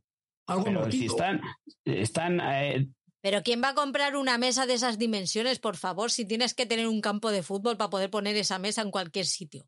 Escúchame una cosa, esta gente rica por algo. sí, Porque luego al final son unos cicateros del copón, para lo que quieren. son miserias para lo que quieren. Pues tienen dinero por algo, y está claro. Joder, macho, estás ahí una- eh, saltando ahí tu casa, tu garaje, con no sé cuántos coches, no sé qué, y de no, es que eh, lo voy a vender. Eh, En Wallapop estas cosas no se ponen, ¿no? Sale un acentillo gallego que mola. Es que hubiera estado bien que en el, en, el, en el documental de repente saliera una mano de estas animada, que cada vez que decía una de esas le hiciera ¡zas! en toda la cara, ¿sabes? Con todas las ganas. Ojalá. Por eso te digo que, que- que a la Tamara te, te reías de ella por, por las cosas que tiene, que le falta un esborcillo también, yo creo. Pero es que esta otra, yo creo que eso viene tan abajo, de tan barrio bajera, tan choni, que todavía mantiene, aunque tenga pasta, todavía mantiene ese, ese carácter. No le hemos dado mucha caña, ¿verdad? No, podía haber sido peor. Si hubieras visto más, hubiera flipado. Porque el, cuando se van a Mónaco a ver el Gran Premio de Fórmula 1, ahí es que eso es un no parar. Ah, que se van a ¿A Mónaco. a que ahora lo tienes que ver? Prefiero ver a Tamara la segunda temporada. ¿Quieres ver cómo se arruina la vida definitivamente? Sí, sí, sí, sí. Ya, ya- ya que económicamente no se va a arruinar, que, que- que- que la jodan por otro lado. Voy con mi última docuserie del día, ¿vale? Enrique y Megan. ¿De qué te ríes? Me he acordado una cosa ahora de, de esta Tamara. Di, di. que la dice a su madre, ¿no? Ahora, cuando ha, ha vuelto, ¿no? ¿Lo has oído eso? Que, que le dijo su madre que te la va a a liar. Y le dijo, ¿y tú a tío Julio no le diste otra, más oportunidades o algo así? le llama a Julio Iglesias, le llama el tío Julio. El Tito Sí. Julio. sí. Madre mía. ¿No te habías dado cuenta en el documental? Joder, no, no llegué a Sí, eso. su, su ayudante personal se la recomendó el tío Julio. Madre mía, el tío Julio. Y lo sabes. Y lo sabes. Enrique y Megan. Madre mía. El documental de seis episodios, ¿vale? Oye, pero vamos a acabar con toda esta caterva. Voy a puntualizar algo antes de empezar, ¿vale? Llevo estos días y ya es que mm, tiene, tiene relación con lo de Shakira y Piqué. Estos días he, escu- he escuchado varias, varias veces la expresión de que los trapos sucios se lavan en casa. Bien, es, a mí me parece una expresión mm, peligrosa, cuanto menos, ¿vale? Sí que es verdad que en un hogar eh, estructurado y sano los trapos sucios se deben lavar en casa, pero es muy difícil encontrar un lugar eh, sano y seguro para que, para que eso ocurra, ¿vale? Aparte de eso, los trapos sucios se lavan en casa. Hay que hacer una connotación que yo creo que es importante entre la gente, ¿qué estáis haciendo? Entre los famosos y los no famosos, ¿vale? Entre, entre las personas de a pie tenemos la posibilidad de contar nuestras mierdas o no contarlas y depende de nosotros y nada más. Y en el mundo del famoseo, creo que esas posibilidades se reducen bastante. ¿Por qué? Porque está la prensa. Entonces, desde el momento en el que tienes a la prensa metiéndose en tu vida, creo que poca opción tienes ya de que los trapos sucios se laven en casa. Entonces, me da más la sensación de que el, comentario de los trapos sucios se lavan en casa es, a mí no me cuentes tus mierdas, prefiero que me la cuente una revista y así me río, a no que me la cuentes tú y me incomodes con tu, con tu verdad. Tengo un poquito esa sensación. Paul me está poniendo caras, caras raras. No, no son caras raras. Son que eso, pues, eh, yo lo veo de, eh, desde el punto de vista contrario. O sea, yo, a mí me gusta que se rían ellos, que las meta las pullas a Shakira y que digas, toma, cabrón, piqué. Espera, espera, que, que voy, que voy. Entonces, da- eh, teniendo en cuenta que lo que tenemos normalizado es que tienen que ser, son los periodistas los que nos cuentan sus mierdas y ellos se tienen que callar. Porque es que si no son poco discretos, porque es que si no son no sé qué, porque es que, claro, fíjate que está vendiendo su vida. Perdona. Claro que está vendiendo su vida, por supuesto. Y ole ella, ole él y oye, ole quien haga falta. Para que una revista se haga de oro hablando de mi vida y ganando dinero a puertas hablando de mi vida, ¿no lo voy a ganar yo? Hasta ahí podíamos llegar. No solo lo vas a ganar tú, que es que ahora voy a hablar yo y, lo, y voy a sacar por ella, por, por mi verdad, porque al final lo que estoy contando es mi verdad, voy a sacar todo lo que pueda y te voy a joder a ti. Y no vas a conseguir sacar ni un puto duro más. Por lo menos no sin antes pasar por mi, por mi cuenta bancaria. Hombre, es que, mm, vamos, lo que pasa es que no. Si hablan ellos es que, fíjate, quieren, quieren sacar pasta. Mm, evidentemente que quieren sacar pasta, porque es que ya que los demás han hecho de oro contando su historia, por lo menos yo me hago de oro y cuento mi verdad y lo que, y lo que yo he vivido. Que seguramente, y ahí ya voy con, ya enlazo con Enrique y Megan, hayan mm, maquillado muchísimo la verdad, sobre, sobre todo ella, en cuanto a la relación con el actual rey y su familia, en, porque yo los momentos en los que no es que eran mi familia, yo lo sentía como verdadera familia. Ah, mira, bonita. Nadie, o muy poco, el, el 99,9% de las personas con pareja del mundo considera a sus suegros como verdadera familia. Siempre habrá alguno que sí, pero no es lo normal y no creo que es lo que haya pasado en una familia tan tóxica como es esa. Entonces, a mí los momentos en los que ella mm, se le caía la lagrimita hablando de lo buena persona que es el rey Carlos, Carlos III era así, sí, ¿no? Y lo, lo bien que se sintió con su familia y lo cercana que era la reina, que no digo que no fuera cercana a la reina, pero que creo que no la, no la has visto lo suficiente como para tener una relación como la que tú me estás contando. O, o sí, pero no me lo creo. Esa parte es la que no me creía. Pero hay muchas cosas del relato de ella que sí que me creo. Porque son cosas que por desgracia yo he vivido. O sea, yo sé lo que es, lo que pasa es que nos, nos sienta muy mal el, el, que alguien diga, el que alguien sea la oveja negra de la familia. Y no digo como que la oveja negra de la familia como, como malo, sino como ser la diferente o el diferente. Tú eres el diferente, eres el que no encajas y por lo tanto ya eres el malo. No, esa persona es diferente, pero eso no quiere decir que sea malo. Y esa persona puede hacer todos los esfuerzos posibles por encajar, por hacer encajar un cuadrado en un círculo. Y no lo va a conseguir nunca en la vida. Y no por eso es mala persona. Y no por eso lo, lo está haciendo mal. Y no por eso merece que la, la piden. Simplemente es distinta.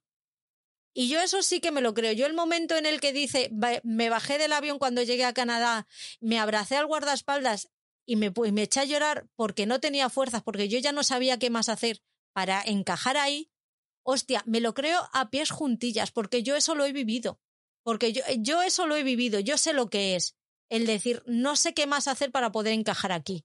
Yo lo siento mucho, pero para mí esos dos, mm, esas dos personas tienen todo el derecho del mundo a sacar dinero de su historia todo lo que puedan, porque dentro de los años mm, esta historia va a dejar de ser rentable. Entonces, que saquen ahora todo lo que puedan y que luego se pongan a trabajar y que vivan felices en su casa mm, de donde quieran vivir con sus hijos y ya está. Y lo que le han hecho a esta chica ha sido tratarla como diabla de Gales y él lo que ha hecho ha sido verle las orejas al lobo y decir, no, por aquí no. A mi mujer no le vais a hacer lo mismo que le hicisteis a mi madre y no lo voy a permitir. Y, y, lo que ha hecho ha sido encararse con todo el mundo y darle igual las consecuencias. ¿Que le queremos criticar porque está sacando rédito de ello? Pues ole él. Y ole Shakira y ole Piqué. Ole los tres tengo más que decir. Fin de la editorial. Algo he oído de, esta historia, pero no, no sé muy bien de qué va el documental, no sé muy bien de qué habla en su libro, que hace poco también ha sacado el libro. Eh, lo, lo, único eso, lo que tú dices, que, que con la mujer de este hombre querían hacer lo mismo que con Diana de Gales y que han acertado marcharse allí, desde luego. No, este hombre no tenía ningún, esta pareja no tenía ningún futuro ahí en Inglaterra teniendo a, su hermano delante y a su padre manejando los hilos de todo, pues oyes, hambre no va a pasar. Así que no nos preocupemos mucho por ellos. ¿Qué más has visto, Paul? Bueno, pues eh, yo he visto la, serie de Machos Alfa. No sé si llegamos a hablar algo. Eh, creo que en el mensual eh, hemos hablado algo, ¿no? De que sí, la puse yo como la serie más que más me había entretenido. ¿no? Esta Machos Alfa pues es una producción de, los hermanos Caballero que, hemos visto, nos han traído series como El Pueblo, La que se avecina o Aquí no hay quien viva. Y, pero en, esta, en esta comedia esta producción de Netflix nos trae un formato distinto, más elaborado todo, mejor hecho, con unas interpretaciones eh, mucho mejores y, un guion más elaborado. Y ese formato de episodios de 30 minutos muy distintos a, lo que nos tenían acostumbrados de hora, hora y 20, que, era el formato tradicional de, de las series en abierto. Entonces aquí, pues eso, nos traen a, este grupo de esta cuadrilla de, amigos, de, hombres, de que pues están, estaban acostumbrados a ese machismo, a ese y, se encuentran en una sociedad que pues que está cambiando, ¿no? En que las mujeres se van empoderando y ellos tienen que tomar partido eh, eh, en esa situación. y, y, seguir avanzando como, como hombres y se apuntan a un curso de, de como ese de, ir para atrás en la masculinidad, ¿no? Es que no sé cuál es la palabra de, exacta del, del, curso. El revertir la masculinidad o algo, algo no me acuerdo ahora pero, el nombre. pero tiene una palabra, no sé. Pero bueno, pues eso, pues todas estas situaciones que nos encontramos ahí, pues eh, es una, una, serie muy entretenida, cómica, que, que, cada episodio te saca unas risas y, y en cualquier momento te puedes sentir, identificado con unos o con otros, porque pues, las mujeres también andan por ahí y aunque sean los hombres los protagonistas, pues las mujeres tienen también mucho que decir en esta serie y, es muy divertida. Es una serie que recomiendo porque son 10 episodios de 30 minutos y, recientemente, pues, ayer o hoy, han anunciado que le han renovado por una segunda temporada. Sí, está guay. A mí me, encanta el personaje de Gorka Ochoa porque es el contrapunto perfecto para, los otros tres. ¿eh? Eso no es muy feminista, ¿eh? Claro, es el, que inicia esa, esa lucha, ¿no? Por, por, volver a o encarrilarles a los amigos en, el, en esa nueva era de, del machismo.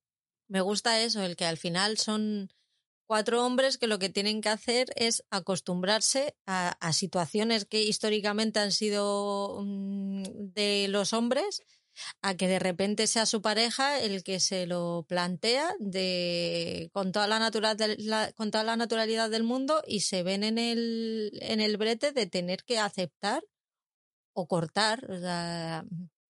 Y, no les queda más y les y les hiere su orgullo y, rabian y patalean y, bueno las, eh, el, cómo reaccionan ellos es, es, la comedia Sí, tenemos eso, a los protagonistas de este Gorka Ochoa, a, Fernando Gil, que es el, el, que hizo del príncipe, ¿no? En, en esa serie de Telecinco. Eh, tenemos hasta María Herbás, que decía antes Oscar, eh, que, que, ahora ya te digo, la estamos viendo en muchas series y, y, a mí es una actriz que, oye, vista en el pueblo, pues parece la típica actriz que hace el mismo personaje, pero joder, la hemos visto en situaciones completamente distintas y, está dando la talla esta chavala. A mí eh, me, está acabando gustando. O sea, al principio me parecía súper pedante y petarda y, ahora me, me, está gustando mucho los papeles que está haciendo y muy diferentes. Así que y luego vemos muchos secundarios de la que se avecina. Salen un montón de, actores que, son los protagonistas de la que se avecina, que aquí tienen su papelito que aparecen por ahí un poco y vale. Hacen sus camellillos. Sí, sí, sí. Está guay. A mí me, me, ha alegrado que la hayan renovado por una segunda temporada porque, porque está divertida, es algo diferente. Y encima no es una serie, no es una serie de estas que digas, joder, es que por dónde pueden tirar si ya nos han planteado esto. Yo creo que estos tíos, eh, esta pareja, estos hermanos, saben darle esa vuelta de hoja, de tuerca y seguir con, con esta trama. Hoy no, hoy hay mucho más, hay muchísimos micromachismos que se pueden. De hecho, a mí lo que me pasaba al, al principio de la, de la serie, en el primer episodio, claro, sobre todo en el primero, se ven muchísimos micromachismos, pero como tenemos tan normalizados, había veces que incluso tenía que hacer un ejercicio para decir, pero a ver, ¿esto por qué me lo están contando así? Y dices, hostia, claro, es verdad. Ah, pero es que te lo están contando todo, te lo enfocan de una manera que, que acaban ridiculizando ese, ese, ese aspecto. Sí. Pues ya estaría, ¿no? Yo ya habíamos avisado, preveíamos de que esto iba a ser largo. Pues nada, vamos con las recomendaciones. Oscar lo tenía claro, ¿no? Yo, si queréis, pues brevemente. Eh, son dos series diferentes, una para cada uno. Eh, para Paul le recomiendo que vea, bueno, uno o dos capítulos, dependiendo de si le gusta o no, de, The Americans. Una serie con Kerry Russell y Matthew Rhys de protagonistas, una serie que ya tiene algún tiempo, que en su momento estuvo subida, si no recuerdo mal, a Prime Video, y que desde hace ya un tiempo, siendo una serie de Fox, del catálogo de Fox, pues está subida a Disney más en Star. Eh, pues básicamente la historia de una pareja, se supone una pareja, una familia norteamericana en Estados Unidos, pero vamos descubriendo que esta familia no es lo que pensamos que es, sino que el hombre y la mujer de la pareja son durmientes rusos, ¿no? De durmientes de la Unión, agentes de la Unión Soviética, durmientes en, en los Estados Unidos. Eh, no he visto todas las temporadas, he visto casi toda la primera temporada, hasta que en Prime Video dejaron de ponerla pero es una serie que está hecha maravillosamente bien. Los actores principales y luego también los, los de reparto están estupendos.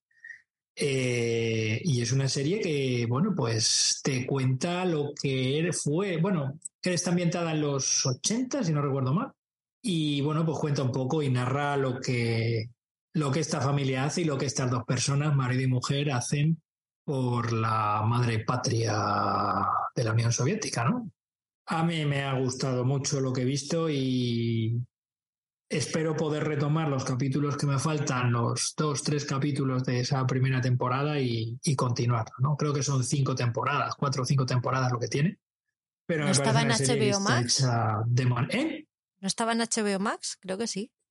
En HBO Max, pues ya no lo sé.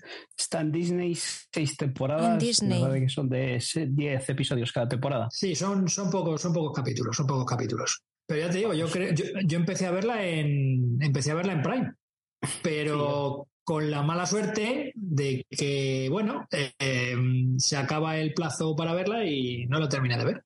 Es una serie que, como, como esas que he dicho antes de Ancas Fire, que, la tengo ahí pendiente y se va quedando atrás en el tiempo y mira, esta es una oportunidad para, para ponerme con ella. Así que sí, me alegro mucho de que la hayas puesto ahí. Porque es del año, ¿de qué año es? Eh, 2013. Sí, sí, por ahí. Pues eso, ya ha pasado un tiempo y ha acabado hace poco. La última temporada, no sé si fue el año pasado cuando se, se emitió. Mm, lo dudo, no, no, no lo sé, no te puedo, no te puedo decir más. Pero, pero vamos, que es una serie muy recomendable. Muy, muy, muy recomendable. Eso para Paul. Y para Patri, otra serie recomendable. Eh, a lo mejor solamente me hace gracia a mí, pero vamos, es una comedia, capítulos de media hora, que se puede ver en Disney más también y que se llama Me llamo Earl. Es una serie que también de vez en cuando aparece por los canales estos de la televisión en abierto, de los medio temáticos que llamo yo, y que nos cuenta la historia de un tipo que se llama Earl, eh, el cual termina creyendo en el karma por circunstancias eh, y bueno, le toca una, una lotería, de estar de rascar y le toca un montón de dinero y entonces pues se va a dedicar, hace una lista con, con las cosas que ha hecho mal, vamos, con las cosas que, eh, que quiere hacer para que el karma se lo revierta en buenas acciones, ¿no? Eh, y entonces todas esas acciones buenas, todo ese mal que ha cometido a lo largo de los años, pues eh, quiere revertirlo y, y a las personas a las que ha perjudicado, pues con ese dinero, ayudarse de ese dinero para, para ayudar a esas otras personas o a cambiar situaciones, en fin. A mí es una comedia que me gusta muchísimo, es divertidísima, son capítulos de media hora. Em, joder, ya no me acuerdo el protagonista, es este... Jason Lee es el protagonista, el que hace de él Pero sobre todo hay que destacar al secundario, al que hace de, su, de su hermano Randy. Ahora mismo no me acuerdo el nombre del actor, pero que es otro actorazo extraordinario, porque le ves en otras películas y en otras series y, y hace papeles completamente diferentes. Y es una serie de muy buen rollo, es una serie que a mí me parece muy optimista y que no sé si a Patri le gustará, pero vamos, es mi recomendación. Te ves un par de capitulillos que son de media hora. Es una serie muy, muy divertida, muy divertida. Es divertidísima, vamos, a mí me gusta mucho. Está en Disney Plus ahora. Hay gente a la que no le gusta, con lo cual es muy respetable, pero espero que te guste, Patri, porque yo contigo no sé cómo acertar. te pongo un puteo y te gusta, te pongo una recomendación y, la odias. es curiosísimo esto. Sí, lo seguimos intentando. Sigue buscando, ¿no? Como la tapa de los yogures cuando los abrías. ¿Vas tú o voy yo? Ah, voy yo, sí que. Eh, yo para, para Oscar le voy a poner esta de Grid que ha, que ha hablado antes para, para que eso, para que yo creo que le va a gustar y se va a divertir, por eso tiene, con un episodio que veas, eh, para que veas esa puesta en escena que, que, tienen esos diálogos, esas conversaciones que tienen entre ellos, con el primer episodio es suficiente. Ya, ya he hablado antes de ella, que está en Lionsgate Plus, que aprovechéis mientras dure esto.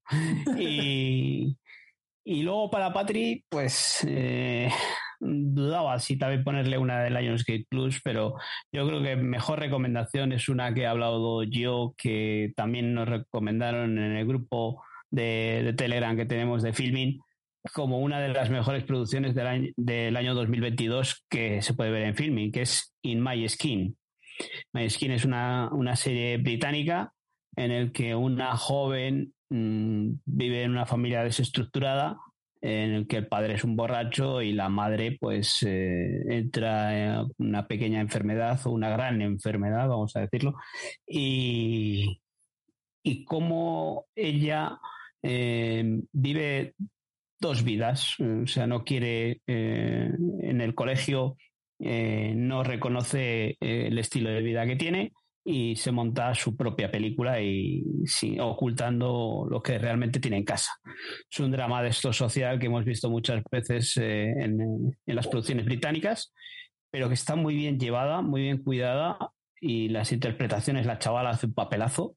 Y yo he visto la primera temporada y en el 2022 se estrenó la segunda y me pondré con ella porque son seis episodios las temporadas de, de media horita encima pero que está muy logrado. Es una serie británica que, es cojonuda. Me la recomendaron en el grupo ese y en cuanto pueda me pongo con la segunda temporada porque es un dramón, pero, pero se ve muy bien. Vale. Pues yo a Oscar le voy a recomendar que empiece de White Lotus, porque ya a estas alturas... Dime. ¿La primera temporada? Sí, sí. ¿No he visto la primera? es que... No, no, no la he visto. Es no la he visto. La segunda y, me está gustando más. ¿eh? Sí, sí. Más la, primera. La, segunda está mejor que la primera. Pero bueno, yo creo que la primera le, le puede gustar. Ya es una serie grabada en pandemia, en los que los metieron a todos en un resort de Hawái e hicieron su magia. Ahí metieron ahí un grupo de ricachones, los juntaron con la gente de la isla y salió de ahí una muy buena serie que espero que, que te guste. Esta se emitió en su momento, si no recuerdo mal, a la vez que en Prime estaban dando la de Nicole Kidman, aquella de ¿Cómo se llamaba aquella? Joder. La de Nine Perfect Strangers. Nine Perfect Strangers. Que nosotros en nuestra infinita sabiduría decidimos hacer un, un monográfico de Nine Perfect Strangers en vez de de, pues la buena. A, mí casi me gustó más la primera temporada de Nine Perfect Strangers. A mí también. que la primera temporada de Wild Lotus. A mí. Sí, sí, a mí también. Pero sin embargo, me he puesto a ver esta segunda temporada y me está gustando bastante más que la primera. ¿Tú has visto Julia? No. Pues esa es tu recomendación para, para, este, para el próximo quincenal. Porque es una auténtica delicia la vida de esta señora. Además, está protagonizada por la protagonista de Happy Valley, que yo no había caído cuando me le dijeron me quedé muerta porque dije, hostia, ¿es verdad? Y es una pasada de serie. Yo creo que te va, te va a gustar mucho. ¿Y eso dónde se ve? HBO. Julian HBO. Y la tuya también. Sí. Así que pasamos con los comentarios. Bueno, pues vamos a ir con, con los comentarios de que nos habéis dejado en iVoox. Eh, como tenemos ahí pendientes de antes de Navidades, pues nos vamos al mensual de diciembre, en el que Nacho Márquez nos dice enhorabuena, como siempre, por el programa Patri. Pues enhorabuena, Patri. Gracias, Nacho. Y yo no, no, esto no sería si no estuvieran ellos. Así que somos, somos los tres. Y yo, con tu permiso, les doy las gracias a ellos y les doy la enhorabuena también a ellos por, por la parte que les toca. Eh, no sé si a Nacho le habíamos visto por aquí, así que muchas gracias por, por pasarte y dejar ese comentario. Así que continúa contando con nosotros y dando la enhorabuena a Patri, que con que nos pongas el comentario y des al corazoncito ya nos da igual. ¿Es mala gente o no es mala gente?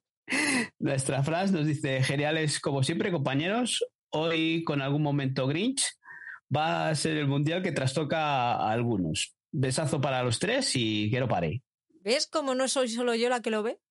¿Que, que ve que? Que estás de un Grinch avinagrado que no es normal esto. Pero yo, Llevas un tiempo muy hater. pasas mucho tiempo con Alberto tú. Bueno, en el siguiente, que fue el último quincenal que hemos grabado, pues nos dice Patricia G. Acosta, buenas, felicidades por el podcast como siempre. Habéis estado de 10. Otra vez que se nos olvidan las comas. De Periferal, bueno, una serie de ficción que a mí no me ha dado ni frío ni calor, pero la he visto toda. Eh, la última, justo ayer lo pregunté en el grupo, no sé si la voy a ver. Si es musical, ni me acerco. Willow la empecé a ver y es súper bonita. Me encanta, al igual que miércoles. Y para finalizar, Oscar y Paul, agradezco que, que veáis el puteo que se os van a acumular con el otro que os tengo ya preparado. Un besazo para los tres. Lo siento, lo tengo ya acumulado y intentaré verlo, en serio, de verdad. No, no, Nada. lo prometo, lo prometo. O sea, mis compañeros han hecho el esfuerzo, no voy a ser yo que haga que no. No, no, voy a intentar verlo, de verdad. Gracias a Patricia otra vez por dejarnos los, los comentarios y, y a ver si volvemos a recuperar las comas. Que la otra vez sí que las puso, pero esta vez Paul McCartney, amigos, haciendo. Haciendo amigos. Haciendo amigos. No y valga la redundancia. Darnos el corazoncito de Ivos, que no se os olvide. y dejar en comentarios para que podamos dar un poco Meternos caña. con vosotros. ¿Lo ves? Franz, que nos deja comentarios, nunca nos metemos con ella, ¿ves? Me dice, genial programa, como siempre, amigos.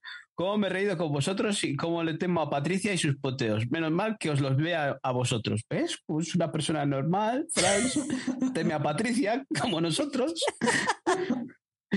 De, la que os habéis de las que habéis comentado, tengo que reconocer que hubo momentos que el Eliseo del encargado se me hacía pelín intensito, pero la acabé como una campeona. Anda, mira, otra persona que no le ha hecho mucha gracia al Eliseo. Pensé que había sido el único. Sí, cada vez me cae mejor Franz. Reivindico muy fuerte Primal, porque si la primera temporada os acaba gustando, la segunda es otro nivel. Tartakovsky hace pura magia con el cavernícola y el dinosaurio. Dale Bravo, que mola Franz. mil. Bravo, bravo, bravo. También, también estoy de acuerdo contigo. Uf, qué maravilla. Goldes también me moló muchísimo. Eh, se habló poco de ella eh, y es una maravilla. En su día, pues sí, no, yo creo que no teníamos tan boom de las series y, y ahí está. Eh, a la última no me acerco ni con un palo, como Oscar y creo que Paul. Así que aquí el único ser de luz debe ser Patrick. Yo solo vi uno, ¿eh?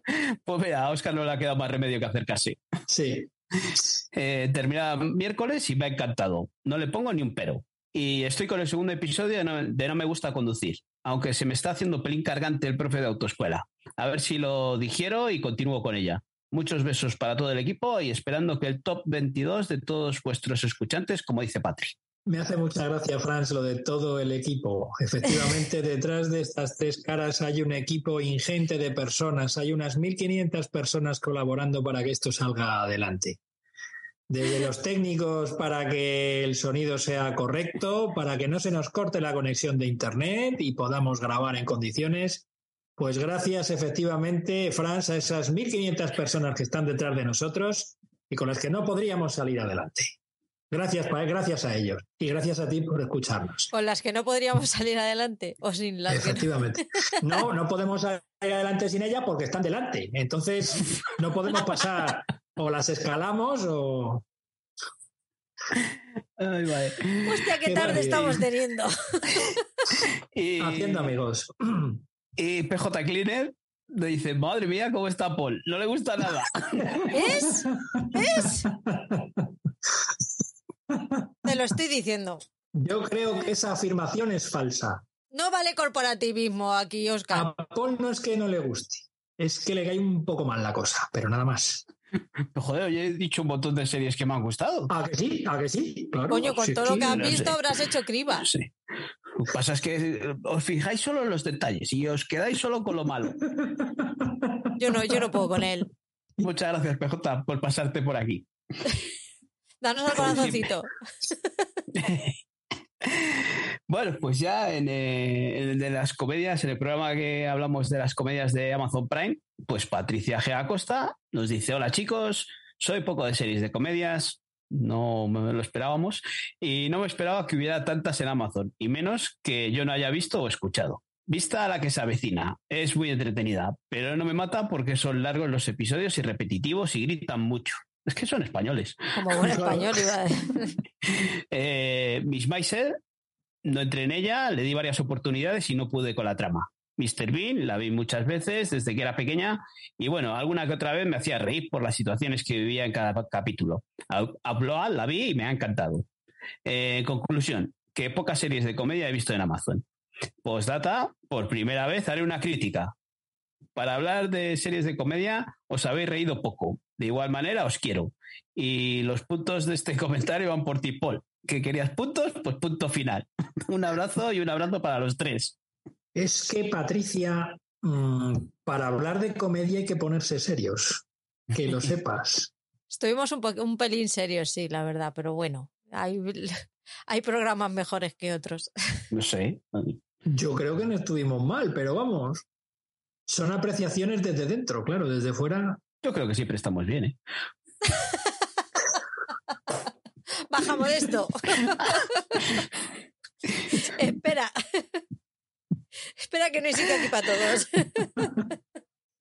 Gracias por los puntos y las copas, Patricia. Déjanos el corazoncito, Patri.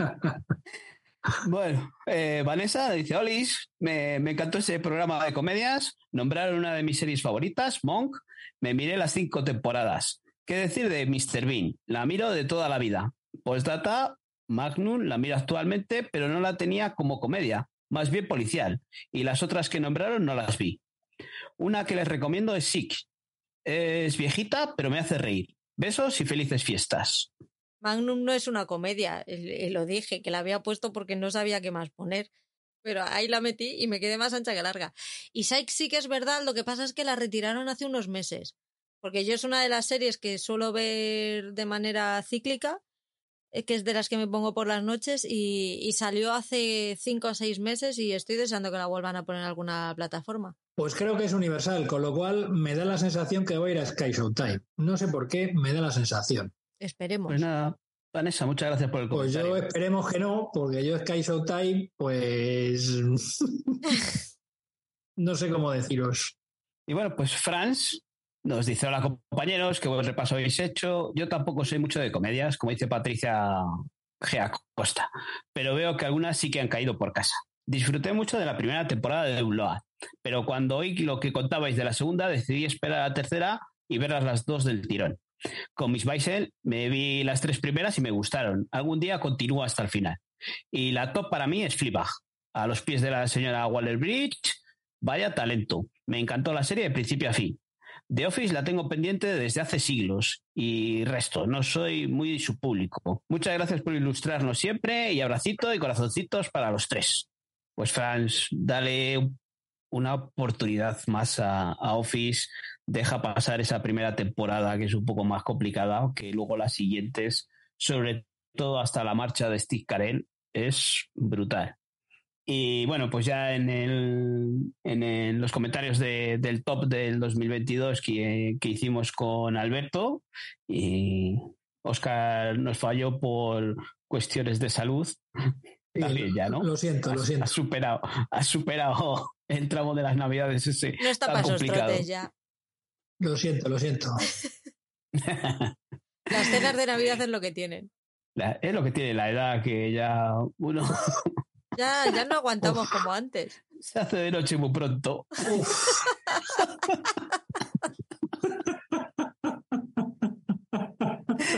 y en invierno más.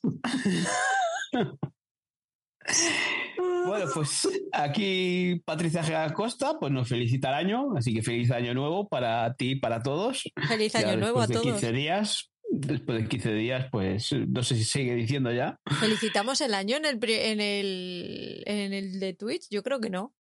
Porque somos más chulos que un 8. No sé, nosotros somos unos amargados, ¿no? Es que soy un hater que no el Grinch, no sé qué.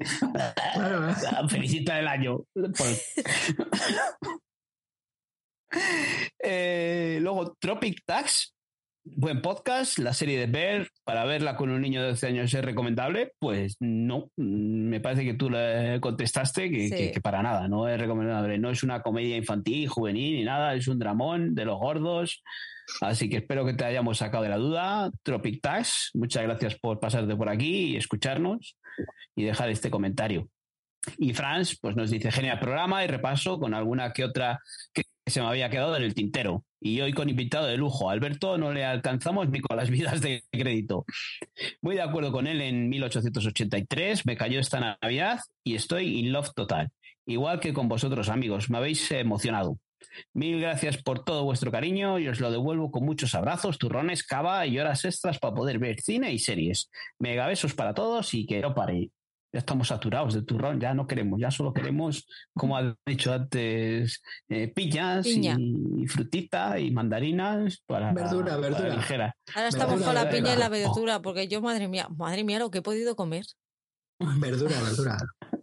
Yo es que llegaba todos los días diciendo, hoy creo que no voy a comer mucho. ¿Qué no? Madre mía. Yo no he la historia de mi vida. lo que comía, pero cuando, cuando he vuelto a casa he dicho, mm, no sé, parece como que algo. Me aprietan los pantalones. de más por allí.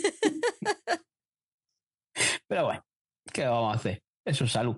Ahora se recupera en unos meses hasta el verano. Y bueno, pues ya por último el comentario de Anónimo. Anónimo, déjanos un comentario, corazoncito, seas quien seas, que no nos vamos a meter contigo. Y eso encima dice magnífico repaso a las series de este año que termina. Anónimo, déjanos una firma para que te podamos mandar un beso, un abrazo, una taza de regalo. Vamos a hacer un chiste viejo, mira. Este anónimo, mira que es famoso además, que ha escrito un montón de libros y ha hecho también poesía y demás. a ver si le conocemos algún día, hombre. Cinco segundos de silencio, lo sé.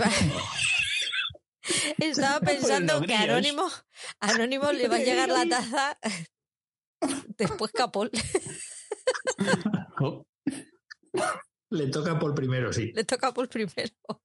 Bueno, recuerda que también hay que dar taza a los 1.500 integrantes del equipo del programa, que no se te olvide. A los que tengo delante.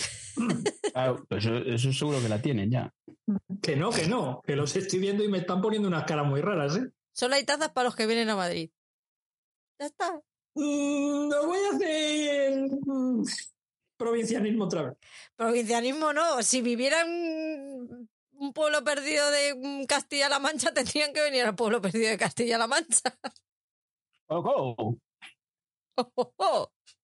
No, venga, esta semana intentaré mandarlas. Por mi parte, sabes que no hay prisa. Por mucha coña que hagamos aquí, no hay prisa. Estaré encantado de recibirla cuando llegue, pero no hay prisa. Vale, muchas gracias, Paul sí, casi agradezco que no la mandes, porque así te puedo dar más caña todos los días. mis desayunos, mis desayunos seguirán siendo tristes. Tendré que abrir Instagram y ver a uno ahí con la tacita. ¡Ay, mira qué regalo me ha llegado! El café va a ser otra cosa, ya verás. Yo fíjate, estoy, estoy bebiendo agua y me está sabiendo a. superior a mí. Y si está fría, todavía peor. ¿En serio? Si es agua. ¿Necesito un vaso o beberlo de la botella directamente? Mira, Paul cogió la idea de echarse el, el alcohol en un vaso opaco para que no lo viéramos y ahí está, toda la tarde empinando el codo. Claro, y luego llega y dice PJ que no puede grabar eh, Twitch porque no se puede ver alcohol en Twitch. Pues tápalo, cojones. PJ, que ya tienes una edad. PJ, que tengamos que venir nosotros a darte consejitos de cómo salir en Twitch, que somos aquí unos mindundis. ¿Qué tal Luego dice Emily que- Paris, PJ? No, no has dicho nada. Ay, bye, bye. Bueno, vamos finiquitando. Venga, que estamos Ya, hoy, que repartimos que da gusto. Cuando nos lleguen a nosotros vamos a flipar. Eh, que luego hago yo comentarios a los de cultura seriéfila y viene Alberto pi, pi, pi, pi. que me reparte caña. Alberto, deja comentarios aquí. Polla vieja, que te va a dar-